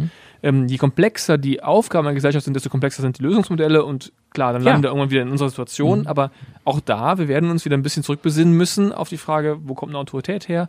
Wenn einer sie hat, sagen wir mal, ich würde sie dir sofort geben, du wirst aber auch nicht ewig leben, auch du ähm, bist der Entropie verfallen. Oh ja, das merke ich jetzt leider schon häufig. Und was machen wir nach Boris Jepsen? Wer ist der neue Boris Jepsen? Und dann, dann auch Klassiker, wer ist die neue Angela Merkel? Ist Verteilungskämpfe oder, oder, oder Machtkämpfe nach dem Ausscheiden einer Machtperson? Deswegen ja auch das einfache Prinzip der Vererbung, was ja aber im Prinzip Quatsch ist, was ja nicht, nicht zielführend ist, ist einfach nur dem Sohnemann der Tochter zu übergeben, denn die sind per se nicht unbedingt die Personen, die es äh, genauso gut machen. Gut, aber wir haben in unserer heutigen Gesellschaft ja auch keinen Selektionsdruck mehr in Richtung Nee. ähm, In der heutigen nicht. ähm, Fitness, in Richtung ähm, die, die also am, am, am härtesten drauf sind, am, am stärksten, ähm, die, den, den recht, ja. härtesten Knochenbau haben, ähm, die, die, die höchsten, die besten Werte, was Reaktionsfähigkeit angeht. Ähm, wie gesagt, früher überlebte im Prinzip äh, beim Übergang vom, weiß nicht, ähm, Australopithecus afarensis zum Homo habilis, glaube ich, da haben natürlich die den Sprung geschafft, die immer noch ähm, auch während des Fressens immer noch ähm, 20 Blicke geguckt ähm, hatten äh, nach dem nächsten Raub, ähm, Raubtier, die am schnellsten den Baum hochklettern konnten, also die die beweglichsten Finger und Zehen hatten. Ähm, da war der Selektionsdruck ganz klar. Die haben sich fortgepflanzt. Und die anderen, die Tagträumen da ähm, unter dem Apfelbaum standen und eine ähm, und einen Apfel nach dem anderen gefuttert haben, ohne äh, auf ihre Umgebung zu achten, ja, die haben es höchstwahrscheinlich nicht geschafft. Und das hat auch, das war auch gut so, weil äh, sonst gäbe es die Menschheit nicht mehr. Und, und äh, natürlich auch Selektionsdruck wird sich wieder verändern. Ähm, wenn, wenn wir äh, rundum in einer totalen Dystopie leben, in einer totalen Katastrophe, dann werden andere Fähigkeiten wieder wichtig. Und äh, das wird dann, ich meine, wir müssen natürlich auch mal vorsichtig sein. Evolution läuft unglaublich langsam ab. Normalerweise braucht Evolution Jahrtausende, teilweise sogar Jahrzehntausende, um entsprechend Wirkung zu zeigen. Aber es gibt auch Beschle ähm, Fälle von beschleunigter Evolution, auch in, in abgelegenen Gebieten, wenn, wenn plötzlich ein Bereich sich abtrennt, ähm, also physikalisch nicht mehr erreichbar ist und dort eine bestimmte Art ist, dann kann es sogar nur wenige Generationen dauern, bis durch Selektionsdruck äh, meinetwegen Arten kleiner werden. Meinetwegen, das Nahrungsangebot ist, ist auf diesem, auf diesem ähm, abgetrennten Bereich nicht sehr groß. ähm, große ähm, Vertreter einer bestimmten Spezies brauchen eigentlich mehr Nahrung, das finden sie aber nicht mehr. Also ähm, müssen genügsamere Vertreter werden eher überleben. Also Evolution kann auch sehr schnell gehen, aber da muss ein sehr starker äußerer Selektionsdruck mhm. stattfinden. Und ja, aber der wäre ja gegeben. Also höchstwahrscheinlich die Rasse Mensch äh, oder die Spezies Mensch würde sich höchstwahrscheinlich über, sage ich mal, 50, 100 Jahre hinweg leicht ändern. Also nicht im Aussehen, aber schon, was bestimmte Instinkte angeht, was bestimmte körperliche Merkmale im, im, im geringeren Sinne an, ja, wahrscheinlich. Okay, lass mal den, äh, den Block vielleicht mal kurz abschließen. Vielleicht noch mit mhm. einer, ähm, einem letzten Hinweis an diejenigen, die, wenn sie überleben, eine Führungsposition einnehmen wollen. Ähm, vielleicht mal ganz kurz bei John Locke nachlesen. Der war es, glaube ich, der ähm, äh, die Legitimität von Herrschung, von Herrschern auch damit erklärt hat, oder begründet hat, dass sie auch für die Untergebenen, das ist ja sozusagen immer ein Autoritätsverhältnis, wo es Herrschende Untergebene gibt, ähm, nicht nur sozusagen der stärkste, schnellste und so weiter ist, also nicht nur glänzt, sondern aber vor allen Dingen auch ähm, Grundschutz für die, mit, für, die, für die Gesamtheit oder für die, für die einzelnen Mitglieder dieser Gesellschaft herstellt. Also äh, da haben wir wieder ähm, Leben, ich glaube, er hat gesagt, Leben, Freiheit und Eigentum. Also derjenige, der das schafft, für die Gesellschaft zu organisieren, der kriegt wiederum wird als legitimer Herrscher anerkannt. Also wenn ihr lange überleben wollt und nicht der Nächste euch meuchelt, die größte Chance habt ihr, wenn ihr in der Gesellschaft, der Gesellschaft gewisse Dinge zur Verfügung stellt. Wie auch immer, Klar, soziales so Verhalten äh, spielt er wieder. Aber am Ende sind wir da schon wieder bei Kant, der kategorische Imperativ. Handle immer so äh, mit der Prämisse, dass du dein Handeln zu einem allgemeingültigen Handeln ähm, erklären könntest. Und ähm, das ist letztlich nichts anderes als ähm, auch ähm, ja handeln im Interesse der Gemeinschaft, der Gesellschaft. Ähm, und letztlich, das wird, wird ein wichtiger, wichtiges Selektionsmerkmal sein, wenn wir unsere Gesellschaft neu aufbauen wollen. Vollkommen klar.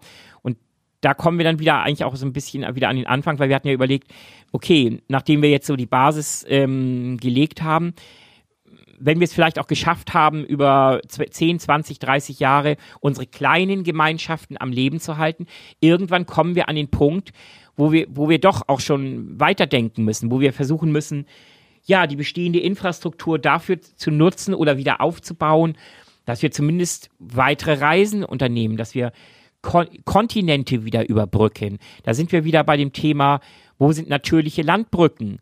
Ähm, oder wo können wir mit relativ geringem Aufwand ähm, Ozeane überqueren. Da fällt einem natürlich sofort das Thema ein, heutzutage Flüchtlingsströme, ähm, die versuchen ähm, von Nordafrika aus ähm, in Spanien zu landen oder in der Türkei zu landen. Und diese Wege im Prinzip wird man wieder entdecken müssen, in umgekehrter Richtung oder so, um auch wieder Handel, ähm, genetischen Austausch und so weiter ähm, zu etablieren über Kontinente hinweg. Und also, da sind wir natürlich an dem Punkt, ähm, wenn wir nicht plötzlich ähm, enorme neue Landbrücken entstehen, dadurch, dass dann zum Beispiel wieder jede Menge Wasser gefriert und damit ähm, Wasserpegel ähm, so deutlich sinken, dass auch alte Landbrücken wieder freigelegt werden, zum Beispiel das Thema ähm, amerikanischer ähm, Kontinent, Verbindung zu, zu, zum europäischen Kontinent. Ja, da muss man wirklich davon ausgehen, dass nach so einer Katastrophe wird es wahrscheinlich eine ganze Weile dauern. Spä also frühestens, es wird, würde wahrscheinlich wieder frühestens Kontakte geben, zum Beispiel zum, zum amerikanischen Kontinent, ähm, ähm, zwischen dem amerikanischen und dem europäischen Kontinent, wenn zumindest die Segelschifffahrt wieder funktioniert. Also wenn wir es wieder gelernt haben, einigermaßen hochseetauglich zu segeln, ähm, um dann diese mm, Entfernungen wieder einigermaßen sicher zu überbrücken. Vorher wird es da keinen Austausch geben. Schon, das ist ja schon sehr weit gedacht. Schon viel früher, wenn wir anfangen, ähm, so Siedlungsorte zu verbinden, über Flüsse hinweg und so weiter, aber meinetwegen auch Kontinente, wird ja ein Thema auch noch kommen. Deswegen schon ein Rat auch an all die Überlebenden, gründet viel früher, als wir es getan haben, Normierungsinstitutionen. ja. Denn da haben wir unfassbar viel Zeit, haben wir unfassbar viel Zeit verloren in der mhm. Gesellschafts- oder in der Menschheitsgeschichte, uns nicht auf Standards zu einigen. Denn das ist, äh, heute noch zum Teil dabei, aber ähm, das ist bin ich in der ganzen Recherche auch nochmal gedanklich doch gestoßen. Mhm. Ähm, es gibt ja die Geschichte von den Uhrzeiten in, äh, in England, die dann durch die Eisenbahn hat man erst die Uhrzeiten angepasst. Mhm. Denn erst als die Eisenbahn so schnell von einem Ort zum nächsten fuhr, dass man auch den Bedarf hatte, die Uhren aneinander anzugleichen, vorher war es scheißegal, weil du eh irgendwie tagelang unterwegs warst, genau. bist angekommen, hast die Uhrzeit genommen, die in einem Ort war, wo du angekommen bist. Da, so werden wir ja auch wieder anfangen, abgesehen davon, dass Uhrenbau ja nochmal ein ganz kompliziertes Thema ist, mechanisch gesehen, aber mal Sonnenuhr und so weiter. Also man wird ja irgendwie erstmal in seiner Gemeinschaft zwangsläufig in Form von Normen entwickeln, genau. durch Austausch in ganz vielen Hinsichten wird man sich irgendwie einigen können, sagen, wenn die Sonne da steht, wenn der Baum des Schatten da auf die Tür fällt, wie auch immer. Ähm, aber sobald man dann anfängt weiterzureisen, wird man ganz schnell, und nochmal der Appell, baut sofort Normierungsinstitutionen auf. Vielleicht kann man ein paar Blaupausen übernehmen von dem, was es gab. Ähm, aber wenn man keine Normen hat, wird man, um das Problem vielleicht auch nochmal zu beschreiben, ähm, Schwierigkeiten der Kommunikation haben. Und, und ganz viele Übersetzungsthemen haben, also mhm. äh, Maßeinheiten. Mhm. Ja. Oder man wird halt diese allerdings auch wieder sehr schnell neu entwickeln können. Denn letztlich der Anfang der Globalisierung, wie wir sie heute kennen, der liegt ja schon ziemlich weit zurück.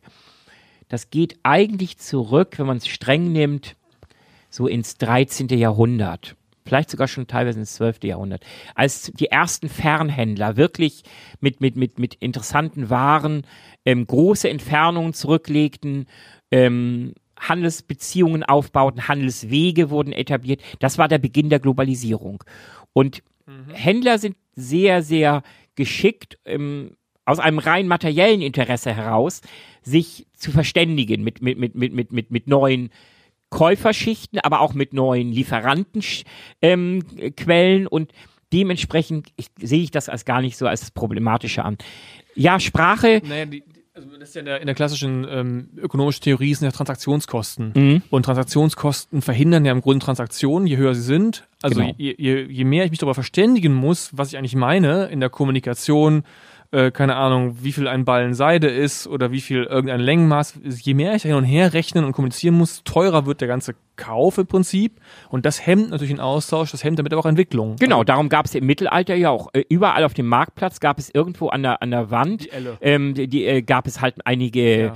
Ähm, standardisierte Maße und, und, und Gewichte die klar machten, also in diesem Herrschaftsgebiet, von, von in diesem ähm, Herzogtum gelten die und die Maße und Gewichte und daran haben sich alle zu halten. Genau, und ich, mein Appell ist ja nur, direkt die Eitelkeitsphase zu erspringen, wo der Monarch sagt, das ist aber meine Elle, die hier gilt und ich bin ein bisschen größer gewachsen als der von nebenan oder die, die von nebenan und deswegen gilt hier meine Elle. Den Schritt, das hat einfach wahnsinnig viel Verhinderung äh, relativ viel Entwicklung verhindert. Mhm. Wenn man das schnell überspringen kann und ja. direkt sagen, wir nehmen den Zentimeter und nicht irgendwelche dösigen anderen Systeme, die noch in manch einem anglo-sächsischen äh, Land gelten ähm, und die eigentlich nur das Leben komplizierter machen. Wenn man die direkt über Bord wirft, das wäre sicherlich clever, auch einfach mal als eine ganz banale, aber politisch ja auch gar nicht einfach durchzusetzende Einigung, die sehr viel Entwicklung fördern kann. Richtig, ja. Zu ganz geringen Kosten eigentlich. Stimmt. Ähm, wobei wenn wir bei dem Thema sind, müssten wir dann auch schon wieder über ähm, Währungen sprechen. Absolut. Weil letztlich, wir würden am Anfang natürlich in einen klassischen Tauschhandel zurückfallen.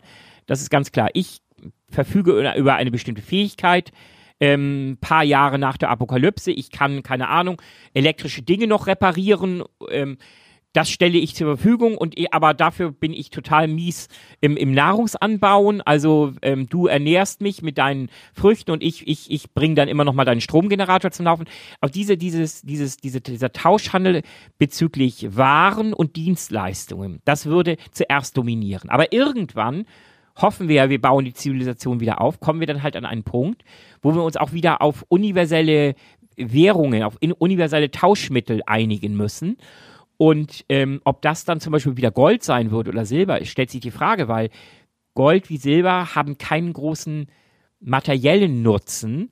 Und je nachdem, wie schnell wir wieder ähm, auf ein gewisses zivilisatorisches Niveau kommen, glaube ich, wären praktische Dinge immer noch vielleicht entscheidender. Und, und im Zweifel wären das dann zum Beispiel, ich weiß nicht, ja, raffinerierte Produkte zum Beispiel. Vielleicht, wenn, wenn eine, einen, eine Gemeinschaft wieder rausbekommen hat, wie man Benzin raffiniert, ähm, und eine andere hat rausbekommen, keine Ahnung, wie ich wieder rauchloses Pulver herstelle, dass ich nicht wieder mit, dass, dass die Waffen nicht mehr mit Schwarzpulver funktionieren.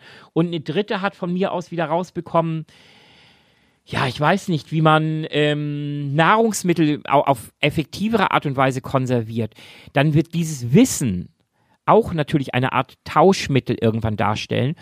Denn eins hat auch die Geschichte der Menschheit ähm, sehr klar ge ähm, gezeigt.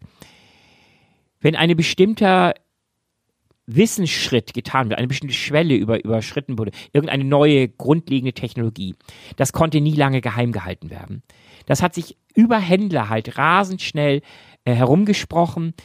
Spätestens dann, wenn ein bestimmtes Produkt in die Hände von anderen gefallen ist, das auf eine neue Art und Weise hergestellt wurde, haben die, haben die, die nicht locker gelassen. Die wollten unbedingt rauskriegen. Ja, wie, wie, wie hat man es geschafft, plötzlich ähm, Bronze herzustellen? Wir haben noch Kupfer und, und aber Bronze, das, das ist, wie, wie funktioniert. Und dann, dann, die haben natürlich irgendwie rausgekriegt, dass man irgendwann Kupfer mit Zinn gemischt hat, um dann Bronze zu bekommen. Und die haben dann irgendwann noch rausbekommen, den nächsten Schritt, Eisen und, und, und Verhüttung und Stahl. Wobei man ja sagen muss, äh, den Aspekt hatte ich, äh, wollte ich auch nochmal anbringen, ähm, und vielleicht ein guter Moment, das hat ja wahnsinnig lange gedauert. Also ein Großteil der Menschheitsgeschichte, das vergessen wir in unserem Zeitalter, wo das, das ganze Diktum ja ist Tempo, Tempo, Tempo und wir mit einer Verdopplung des Menschheitswissens, ich glaube alle fünf Jahre sagt man irgendwie so eine Größenordnung, ist auch egal, alle zehn. Der Maßstab, mit dem ich jetzt meine, ist, wir haben zehntausende Jahre, mhm. hat sich für den Menschen nichts geändert. Richtig. Der hat so gelebt wie sein Vorfahre und das war im Mittelalter noch so die Menschen haben so gelebt wie ihre Vorfahren. Richtig. Da hat es im Grunde auch technisch gesprochen keine Veränderung ja. gegeben. Auch ein ganz spannender Aspekt, das wird sicherlich nicht ganz so sein, dass wir auf so einen Zustand zurückverfallen, aber das Tempo wird sich drastisch reduzieren. Wenn man Louis Dartnells Buch liest, das Handbuch für Neustart der Welt, dann wird einem auch das klar. Man wird lange brauchen, um an gewisse Punkte wieder zu kommen. Also, und da komme ich auch nochmal ganz gut mit meinem Standardisierungsthema. Denn auch da, wenn man da sich zum Beispiel nicht drauf geeinigt hat, was ist denn jetzt hier, wie messe ich eigentlich Temperatur? Und der eine mit dem anderen gar nicht drüber reden kann, bei welcher Temperatur er irgendwas hatte. Also nehmen wir mal dieses, nehmen wir mal so eine technische Entwicklung wie, welche auch immer, irgendwas Raffin, Raffin, irgendein Raffinerieprodukt, da wirst du dich mit Temperaturen beschäftigen müssen wahrscheinlich. Und da kann das Wissen schon gar nicht wirklich reisen, wenn du nicht irgendwie eine Art hast, in der du kommunizieren kannst, also bei so und so viel Grad, du musst auf das Tem die Temperatur bringen. Also, Beziehungsweise ausprobieren. Genau, aber das ist natürlich wieder sehr aufwendig, das kostet Zeit und das ja. verlangsamt Entwicklung. Richtig. Ne? Deswegen, sobald man sich über Maße, auch äh, jetzt mal rein im wissenschaftlichen Sinne, über Maßeinheiten verständigt hat, kann man natürlich Wissen auch überhaupt erst gut weiterreichen, über Generationen, als aber auch über, oder mhm. effizient weiterreichen, als mhm. aber auch über, über Raum, also über Zeiten, über Raum. Ähm, deswegen ist es auch so wahnsinnig, sagt er ja auch, sehr entscheidend, sich auf so Maßeinheiten erstmal festzulegen, mhm. möglichst schnell, um das auch tun zu können, um wissenschaftlich agieren zu können. Und das ja. wird ein Faktor sein, eine Frage, wie schnell wird man das, was du gerade beschrieben hast, auch erreichen können, Tempo bei der Entwicklung. Wir haben aber einen Aspekt bisher völlig außer Acht gelassen. Ich glaube, wir haben den beim letzten Mal ganz kurz angesprochen. Eine Sache wird entscheidend sein. Wie schafft es eine postapokalyptische Gesellschaft, ähm, auf die Wissensspeicher zuzugreifen, die vor der Apokalypse angelegt wurden? Ja, wir hatten es kurz Wissen ja. ist halt ein ganz entscheidender Punkt. Und wir würden, wir würden Jahrhunderte, teilweise Jahrtausende können wir ja einsparen wieder in Form von zivilisatorischen ähm, Entwicklungen, wenn wir es schaffen, relativ schnell, wenn wir wieder bei einem gewissen Grundlevel angekommen sind, sei es äh, technologische Hinsicht, in technologischer Hinsicht, also wir schaffen es zum Beispiel wieder vernünftig, Metall zu verhütten und ähm, Metall zu produzieren, in Form zu bringen. Wir schaffen äh, es wieder auf chemischer Grundlage. Wir haben bestimmte Basiswissen, ähm, ähm, basischemische chemische Reaktionen können wir wieder nachvollziehen.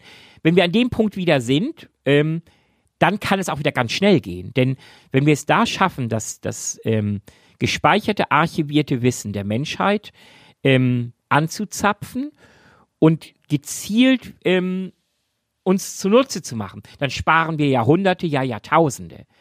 Nur das ist die Frage. Das hängt, das hängt dann auch schon wieder ab von der Art der Apokalypse, die eingetreten ist. Haben diese Speicher überlebt, diese Archive?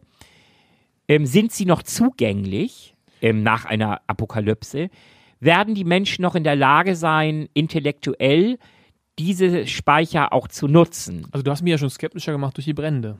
Das hat mir immer klar gemacht, also wo liegt das Wissen? Also ja. nehmen wir mal das ganze Elektronische weg, weil das ist sehr mhm. unwahrscheinlich. Wird man sehr nur sehr kurz. Das Elektronische kannst du alles So. vergessen. Also wir sind bei Büchern, haben wir letztes Mal schon Wir sind besprochen. bei Büchern, wir sind bei Aufzeichnungen auf sehr langlebigen Datenspeichern, Ja. zum Beispiel Kristallscheiben Ja. oder ähnlichem. Ja, und da hatten wir auch letztes Mal schon besprochen, wo die dann gelagert sind. Das sind unter Umständen auch weite Wege. In Bergwerken normalerweise. Da muss man erstmal rankommen. Aber Genau. das, was wir jetzt sozusagen äh, so in der ersten Generation noch haben, ja, wir hatten über die Bücher gesprochen, die ja auch mittlerweile schneller verfallen, ähm, aber was wir so in Bibliotheken haben, da wird das Thema Feuer sicherlich ganz kritisches sein. Richtig. Also, denn da werden wir Probleme haben, also das wird man nicht retten können. Und wenn wir wirklich mit dem Szenario leben müssen, äh, in, Städten wird es schnell und viel brennen, Ja. dann äh, sehe ich schwarz für die eine oder andere Bibliothek. Und ehrlich Mhm. gesagt, die Stadtbücherei brauchen wir nicht. Wir brauchen ja dann wirklich eher die Universitätsbibliotheken. Und die Ja. sind dann auch nicht so äh, ubiquitär vorhanden, dass wir da Nein. immer in einer halben Stunde Fahrradweg hinkommen. Man mag sich gar nicht ausmalen, was wir alles an Wissen verloren haben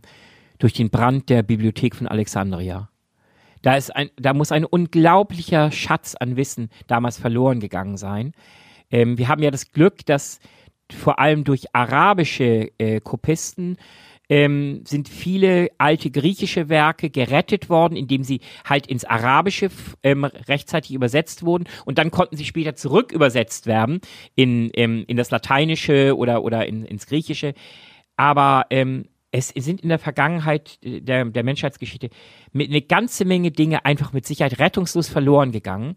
Und davon wird viel abhängen. Schaffen wir es, ähm, das Wissen, das wir bis heute uns, uns äh, erarbeitet haben, ja auch teilweise sehr abstraktes Wissen, genetisches Wissen, ähm, Molekularbiologie, ähm, molekulare Nanophysik, all diese Dinge, die ja auf den normalen, selbst auf den, für den heutigen normalen Menschen keinen direkten Bezug im Moment auf sein normales Leben haben. Ähm, das wirkt sich ja immer erst ähm, mit, mit der Verzögerung von mindestens einigen Jahren in Form von neuen Produkten aus, die auf den Markt kommen. Aber die Frage ist wirklich, schaffen wir es, dieses Wissen zu bewahren? Schaffen wir es aber auch, es wieder, es zugänglich zu halten, den nachfolgenden Generationen, die im Zweifel nicht unbedingt bei Null anfangen müssen, aber vieles sich wieder erarbeiten müssen. habe ich das Gefühl, dass wir da gar nicht so gut dastehen, muss ich sagen. Denn ja, das mag es ja geben und da wird es, da weißt du jetzt besser Bescheid als ich, aber wenn ich dann höre, okay, da gibt es dann irgendwo in Deutschland, irgendwo so ein Archiv in einem Bergwerk, denke ich mir, das, wenn das irgendwie die Bayern an Land gezogen haben, in irgendeinem föderalistischen Aushandlungsprozess, da haben wir die Fischköpfe nichts von. Ja, also bis sie da hingereist sind, ähm, also Ja. da müssen sie erstmal wissen, ja, Genau. das ist schon nicht, wird mit einer hohen Wahrscheinlichkeit nicht vorhanden sein, es sei denn, sie haben dich. Und dann müssen sie die Karre haben, da runterfahren, da muss der Weg frei sein. Mhm. Und dann stehen sie da, was machen sie dann? Abfotografieren mit dem Handy geht auch nicht. Nee. Also äh, die Keramikplatte oder die Kristall, da, da, was wollen sie denn, was nehmen sie denn da mit? Also ich denke, wenn wir wieder zurückgehen auf diese Idee, ähm, einige tausend, zehntausend, vielleicht hunderttausend Menschen sind übrig. Wir werden am Anfang auch auf sehr alte Techniken der Wissensvermittlung, des Wissenstransfers zurückgreifen müssen.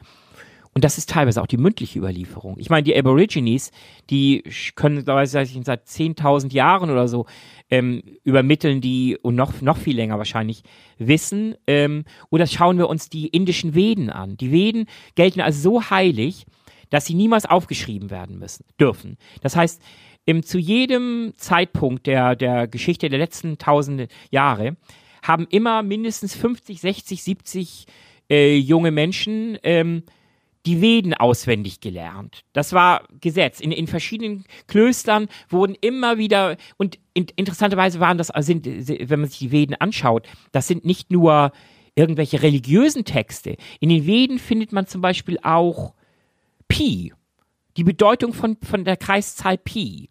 Das heißt, schon damals wurden auch essentielle wissenschaftliche Errungenschaften der Menschheit mit aufgenommen in das religiöse ähm, kollektive Gedächtnis, das halt mündlich immer weiter transferiert wurde. Und das wird am Anfang wahrscheinlich auch eine wichtige Rolle spielen, dass Menschen ihr Wissen weitergeben an, an ihre kleinen Gemeinschaften, alles, was sie irgendwie können. Irgendwann wird, werden dann Leute das wieder aufschreiben und so, und dann werden wir irgendwann den Punkt hoffentlich finden, wo wir dann halt auch an, auf anderes Wissen stoßen, wo wir das dann abgleichen können. Ähm, so irgendwie so wird es wahrscheinlich laufen. Aber so diesen total durchorganisierten ähm, Plan, so nach dem Motto, okay, Jahr Null nach der Apokalypse, erstmal ähm, erstmal so die Grundbedürfnisse decken, Jahr zehn, nach der, zehn Jahre nach der Apokalypse, weitreichende Handelsbeziehungen aufbauen, Jahr 20 nach der Apokalypse, ähm, alte Wissensspeicher auf, anzapfen, sodass wir spätestens im Jahr 30 nach der Apokalypse wieder anfangen können, über, über äh, interstellare Raumfahrt nachzudenken. So wird es nicht laufen. Also mit der Entschleunigung, das können wir festhalten, müssen wir definitiv rechnen. Mit einer heftigen ja, Entschleunigung. Natürlich. Gutes Stichwort. Ähm, haben wir noch Themen, die dir auf dem Herzen liegen zu unserem ganzen Makroblick auf den Neustart der Welt? Ja, also ich denke, wir haben schon da wieder eine ganze Menge abgehandelt. Ähm, vielleicht noch ähm, so als, als lockeren Ausklang. Ähm, was mich natürlich gerade als Jugendlicher beeinflusst hat, das waren auch eine Menge Bücher, waren auch ein paar Filme, ähm, die, die ich so spannend fand.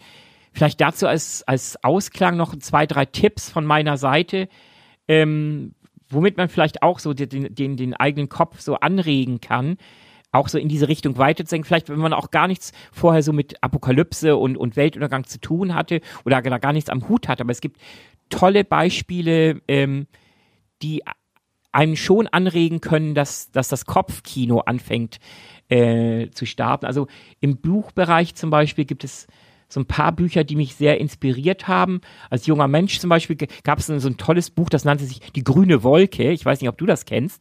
Ja. Das, war so eine Idee, ich glaube in den 70er Jahren ähm, habe ich das gelesen. Ähm, wo, wo quasi die grüne eine, Wolke. Die grüne Wolke, ja. Wo eigentlich ein, ein paar Jugendliche in so einem Luftschiff mit, mit, ähm, ähm, überleben und, und irgendwie eine grüne Wolke zieht, zieht über die Erde und alle Erwachsenen und alle Lebe oder alle Menschen versteinern. Lässt die versteinern, sodass am Ende nur ein paar Kinder, in Anführungszeichen Jugendliche übrig bleiben. Das hat, das ist eigentlich, das muss ein ziemlich heftiges Buch. Das ist auch, das ist nicht irgendwie so ein, so ein locker leichtes Jugendbuch, wo alle nur happy sind. Das ist ziemlich, ähm, auch gerade zum Ende hin, das ist, ist auch ziemlich ähm, dark, ähm, dark Humor. Und ähm, das fand ich zum Beispiel spannend, aber auch später, äh, als ich etwas älter wurde, gibt es gibt zum Beispiel ein Buch, ähm, Lobgesang auf Leibowitz. Das ist so ein Klassiker der Science-Fiction-Literatur. Da dreht sich darum, dass da halt nach einem globalen Atomkrieg so, so, so Mönchsorden übrig bleiben und einer ist der Orden des Leibowitz und ähm, die, die ähm, bewahren so alte technische Zeichnungen und Texte von einem Typen namens Leibowitz auf und, und ähm, reproduzieren die und ähm, und ein Mönch ist dann neugierig und, und, und find, will dann mehr herausfinden über den heiligen Leibowitz. Am Ende stellt sich dann raus, der war auch einer von den Wissenschaftlern letztlich, die am Ende zu der Katastrophe geführt haben, ähm, die dann am Ende in einem weltweiten Atomkrieg führten. Das ist so in, in drei Teile gegliedert. Erstmal so diese totale postapokalyptische Zeit, dann so diese, dieser mittlere Teil, Renaissancezeit, wo die Menschen auch schon wieder sich berappeln und sowas, als bis hin, ähm, wo sie schon wieder in, in, ins raumfahrende Zeitalter gehen und dann auch schon wieder davor stehen, die nächsten Atombomben zu zünden, um sich wieder auszurotten. Also ähm, es gab so ein paar Bücher, die mich wirklich beeinflusst haben, die, die, die, die mein Kopfkino angeregt haben. Bei Filmen war das ähnlich. Es, ähm, ich will gar nicht auf modernere Filme eingehen, aber ein Film, der, den ich ziemlich cool fand, ähm, ich glaube auch in den 70er Jahren ist der gedreht worden. Das war ähm, der Omega-Mann. Charlton Heston. Charlton Heston. Charlton Heston, man kennt, Out of my cold ja, dead hands. Genau, ähm, das Sinnbild der amerikanischen National Rifle Association. Ähm, also im Alter ist er richtig wunderlich geworden. Aber ähm, er hat früher ziemlich coole Filme gemacht. Da waren selten mega klasse. Äh, gut, aber er hat aber auch Ben Hur. Und Ben Hur hat, mhm. hat zig Oscars bekommen. Aber er hat halt, vor allem ist er bekannt geworden durch eine Menge apokalyptische Endzeitfilme. Ähm, dazu gehört auch ähm, Jahr 2020, äh, das Jahr, in de, das Jahr, in dem sie überleben wollen. Ähm, das, da geht es so um, um so eine, eine, eine weltweite Grundnahrungsmittel, Soylent Green, ähm, das alle Menschen am Leben erhält. Ist auch eine total furchtbare Dystopie. Ist verfilmt worden halt unter anderem mit Charlton Heston und mit Edward G. Robinson. Und ähm, am Ende, mm, okay, ich mache jetzt mal einen Spoiler, am Ende stellt sich raus, Soylent Green wird aus Menschen gemacht.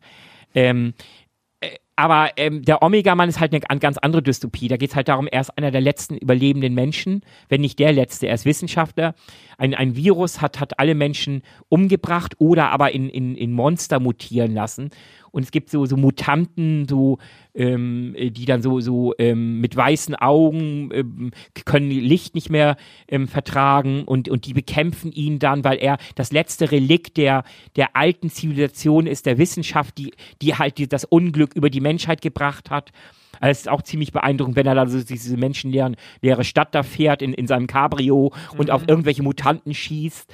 Ist politisch definitiv nicht korrekt, aber ähm, fand ich auch ziemlich beeindruckend. Natürlich, wenn wir, wenn wir von Hessen reden, Planet der Affen, ist natürlich auch, ähm, ich glaube, der zweite Teil, wo, wo, wo, wo irgendwie die letzte Kolonie äh, Menschen eine, eine der letzten Atomraketen anbetet, als Gottheit, die noch übrig geblieben sind. Am Ende zünden sie das Ding sogar noch, also wunderbar. Ähm, im, Im schlimmsten Sinne wunderbar. Ähm, also solche Sachen haben mir viel Spaß gemacht früher und haben natürlich auch dazu, letztlich auch ähm, dazu geführt, dass ich mich auch später für dieses Thema Dass interessierte. sitzen. Dass wir hier In ja natürlich am Ende, ja, haben auch diese Sachen, diese Bücher, diese Filme dazu beigetragen, dass wir heute hier sitzen. Gibt es von deiner Seite ein, zwei Sachen, Ja, die dich vielleicht ist ja beeinflusst haben? Der Grund, warum ich hier sitze, bist du. Äh, Oh weil- Gott, weil du ich bin schuld. Weil du sagst, ich soll da mal mitmachen. Ähm, insofern, ich halt auch, ich, in, in deinem Bereich kann ich es gar nicht mitstinken, ähm, was du da alles gesehen und gelesen hast, ähm, bin ich nicht so stark vorgeprägt. Ähm, und was man ja immer raushört, ich habe da eher so einen anderen Blick auf, oder einfach aufgrund meiner, meiner eigenen Ausbildung, Politikwissenschaftler, mich, ich brenne immer ein bisschen mehr für diese, vielleicht auch weicheren und, und doch auch mehr fuzzy Themen. Mhm. Ähm, und so gesehen, wenn du so sagst, fällt mir sofort The Brave New World ein. Ah ja, klar. Ähm, ganz klare Dystopie, Mhm. hat mich als Jugendlicher wahnsinnig fasziniert. Also die Idee, wie Menschen ja quasi äh, sozusagen, ähm, äh, jetzt fällt mir der Begriff gerade nicht ein, ähm, quasi so, ich sag's mal, ich muss umschreiben, so gestaltet werden oder so geprägt werden, dass sie gewisse Dinge tun, wie Maschinen quasi, und weil ihnen dann irgendein Glückshormon eingespritzt wird, ist toll finden. Ich erinnere mich daran, dass Eine Konditionierung. Konditionierung, danke, das fehlte Mhm. mir gerade. Ähm, Menschen, die irgendwie über Kopf hängend an einem Flugzeug arbeiten müssen, ist, glaube ich, eine Szene in dem Buch, Mhm. aber das eigentlich total geil finden, weil sie immer ihr Glücksserum dafür bekommen oder so konditioniert worden sind, immer über Kopf zu hängen und dann Glücksserum zu bekommen. Nachher brauchen sie es gar nicht mehr, sondern finden es einfach geil, über Kopf zu arbeiten. Also eine ganz verstörende Dystopie habe ich es damals äh, empfunden und hat mir so gezeigt, was, wenn man so ein Gedankenexperiment mal zu Ende dreht. In eine ähnliche Richtung geht vielleicht, wollen wir mal Film nehmen, ähm, auch so dystopisch Richtung, wo Gesellschaften nicht entwickeln können und aus meiner Sicht vielleicht sich nicht physisch kaputt machen, auch nicht ähm, äh, pandemisch irgendwie kaputt machen, aber strukturell, ähm, soziologisch, also gesellschaftlich letztendlich selber zerstören, ja, Mhm. wie so ein sich innerlich aushöhlen ist sowas wie, ähm, nehmen wir mal Minority Report. Ah, Ja. okay. Ein Film, den ich auch total spannend finde, weil er relativ, ich habe es gerade mal schnell nachgeschlagen, der ist ja relativ alt. Der ist von 2002. Also schon relativ alte Dystopie jetzt in, in so neuen Varianten, ähm, wenn man darüber über so, so KI nachdenkt. Ja. Wobei Matrix noch älter ist. Und auch eigentlich Richtig. für mich ich- eher zu den neu, neueren Genau, Sachen gehört. wollte ich auch gerade noch erwähnen. Matrix hatte ich fast aussortiert, weil ich, weil es so ein, so ein, ja, weil es fast schon banal ist, aber Matrix ein unfassbar aus so vielen Ebenen beeindruckender Film damals gewesen. Sowieso auch von der ganzen Drehtechnik her, aber auch die Idee. Also Mhm. Der erste Teil wohlgemerkt. der, erste, der zweite Rest war, schon. ja, der, ähm, erste, der Rest war einfach und, und der dritte war einfach nur grottenschlecht. Ja, ja, genau. Absolut. Der erste war der. Aber diesen Effekt konnte man auch nicht mehr einstellen. Die zwei und drei war nur noch Kommerzialisierung, nur noch das Mhm. Geld rausholen. Mhm. Gut, ähm, will man es ihm verübeln, weil man es, es war absehbar. Aber der erste war wirklich einfach ein krasser Kopföffner. Also er hat einen, der wirklich verstört Mhm. Zurückgelassen. Die rote oder die blaue Pille. Ja. Genau. Und Vielleicht dann- bei dann- neueren Sachen, kennst du mit Sicherheit auch. Ähm, ich persönlich, äh, mich hat er auf jeden Fall auch noch geprägt. Äh, Blade Runner. Genau, Blade Runner, absolut.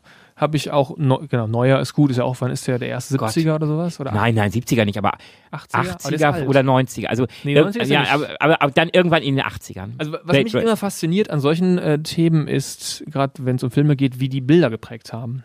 Also Ja. wie, wie, dass wir heute fast alle Aliens aussehen wie aus dem Aliens-Film. ja, ja, genau. Oder äh, noch zurück, ich werde jetzt am Freitag äh, mir Metropolis anschauen. ah, wunderbar. Ähm, die, die, die restaurierte Fritz- Fassung wahrscheinlich. ja, mit Fritz Live, mit Live-Orchester, genau. Ja, cool. Und den habe ich schon mal gesehen und das ist ja auch einfach spannend, wie, wie dieser Film von was, 1919 oder irgendwas, oder 1911 oder also der ist ja richtig 20er alt. Jahre, ja. mhm.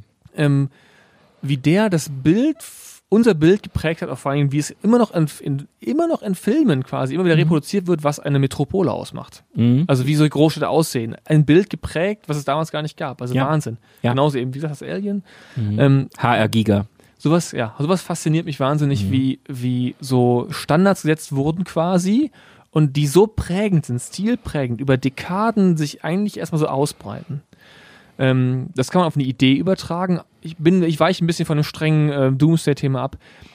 Ähm, der Stille Frühling, The Silent Spring von Rachel, Rachel, Rachel. Oh, den kenne ich gar nicht. Das ist das Ursprungsbuch der Umweltbewegung. Oh, Ein Okay. drastisch dystopisches Buch, in dem Mhm. diese Frau, Rachel Carson heißt sie, glaube ich, ähm, in den 60ern geschrieben, beschreibt der Stimme, der, der, der Stille Frühling, The Silent Spring, Mhm. beschreibt ein Szenario, in dem es keine Vögel mehr gibt im Frühling, Oh. weil sie durch den Einsatz von Pestiziden, damals ging es vor allem gegen DDT, ähm, im Grunde ausgerottet worden sind. Okay. Durch, Wahrscheinlich auch die Insekten.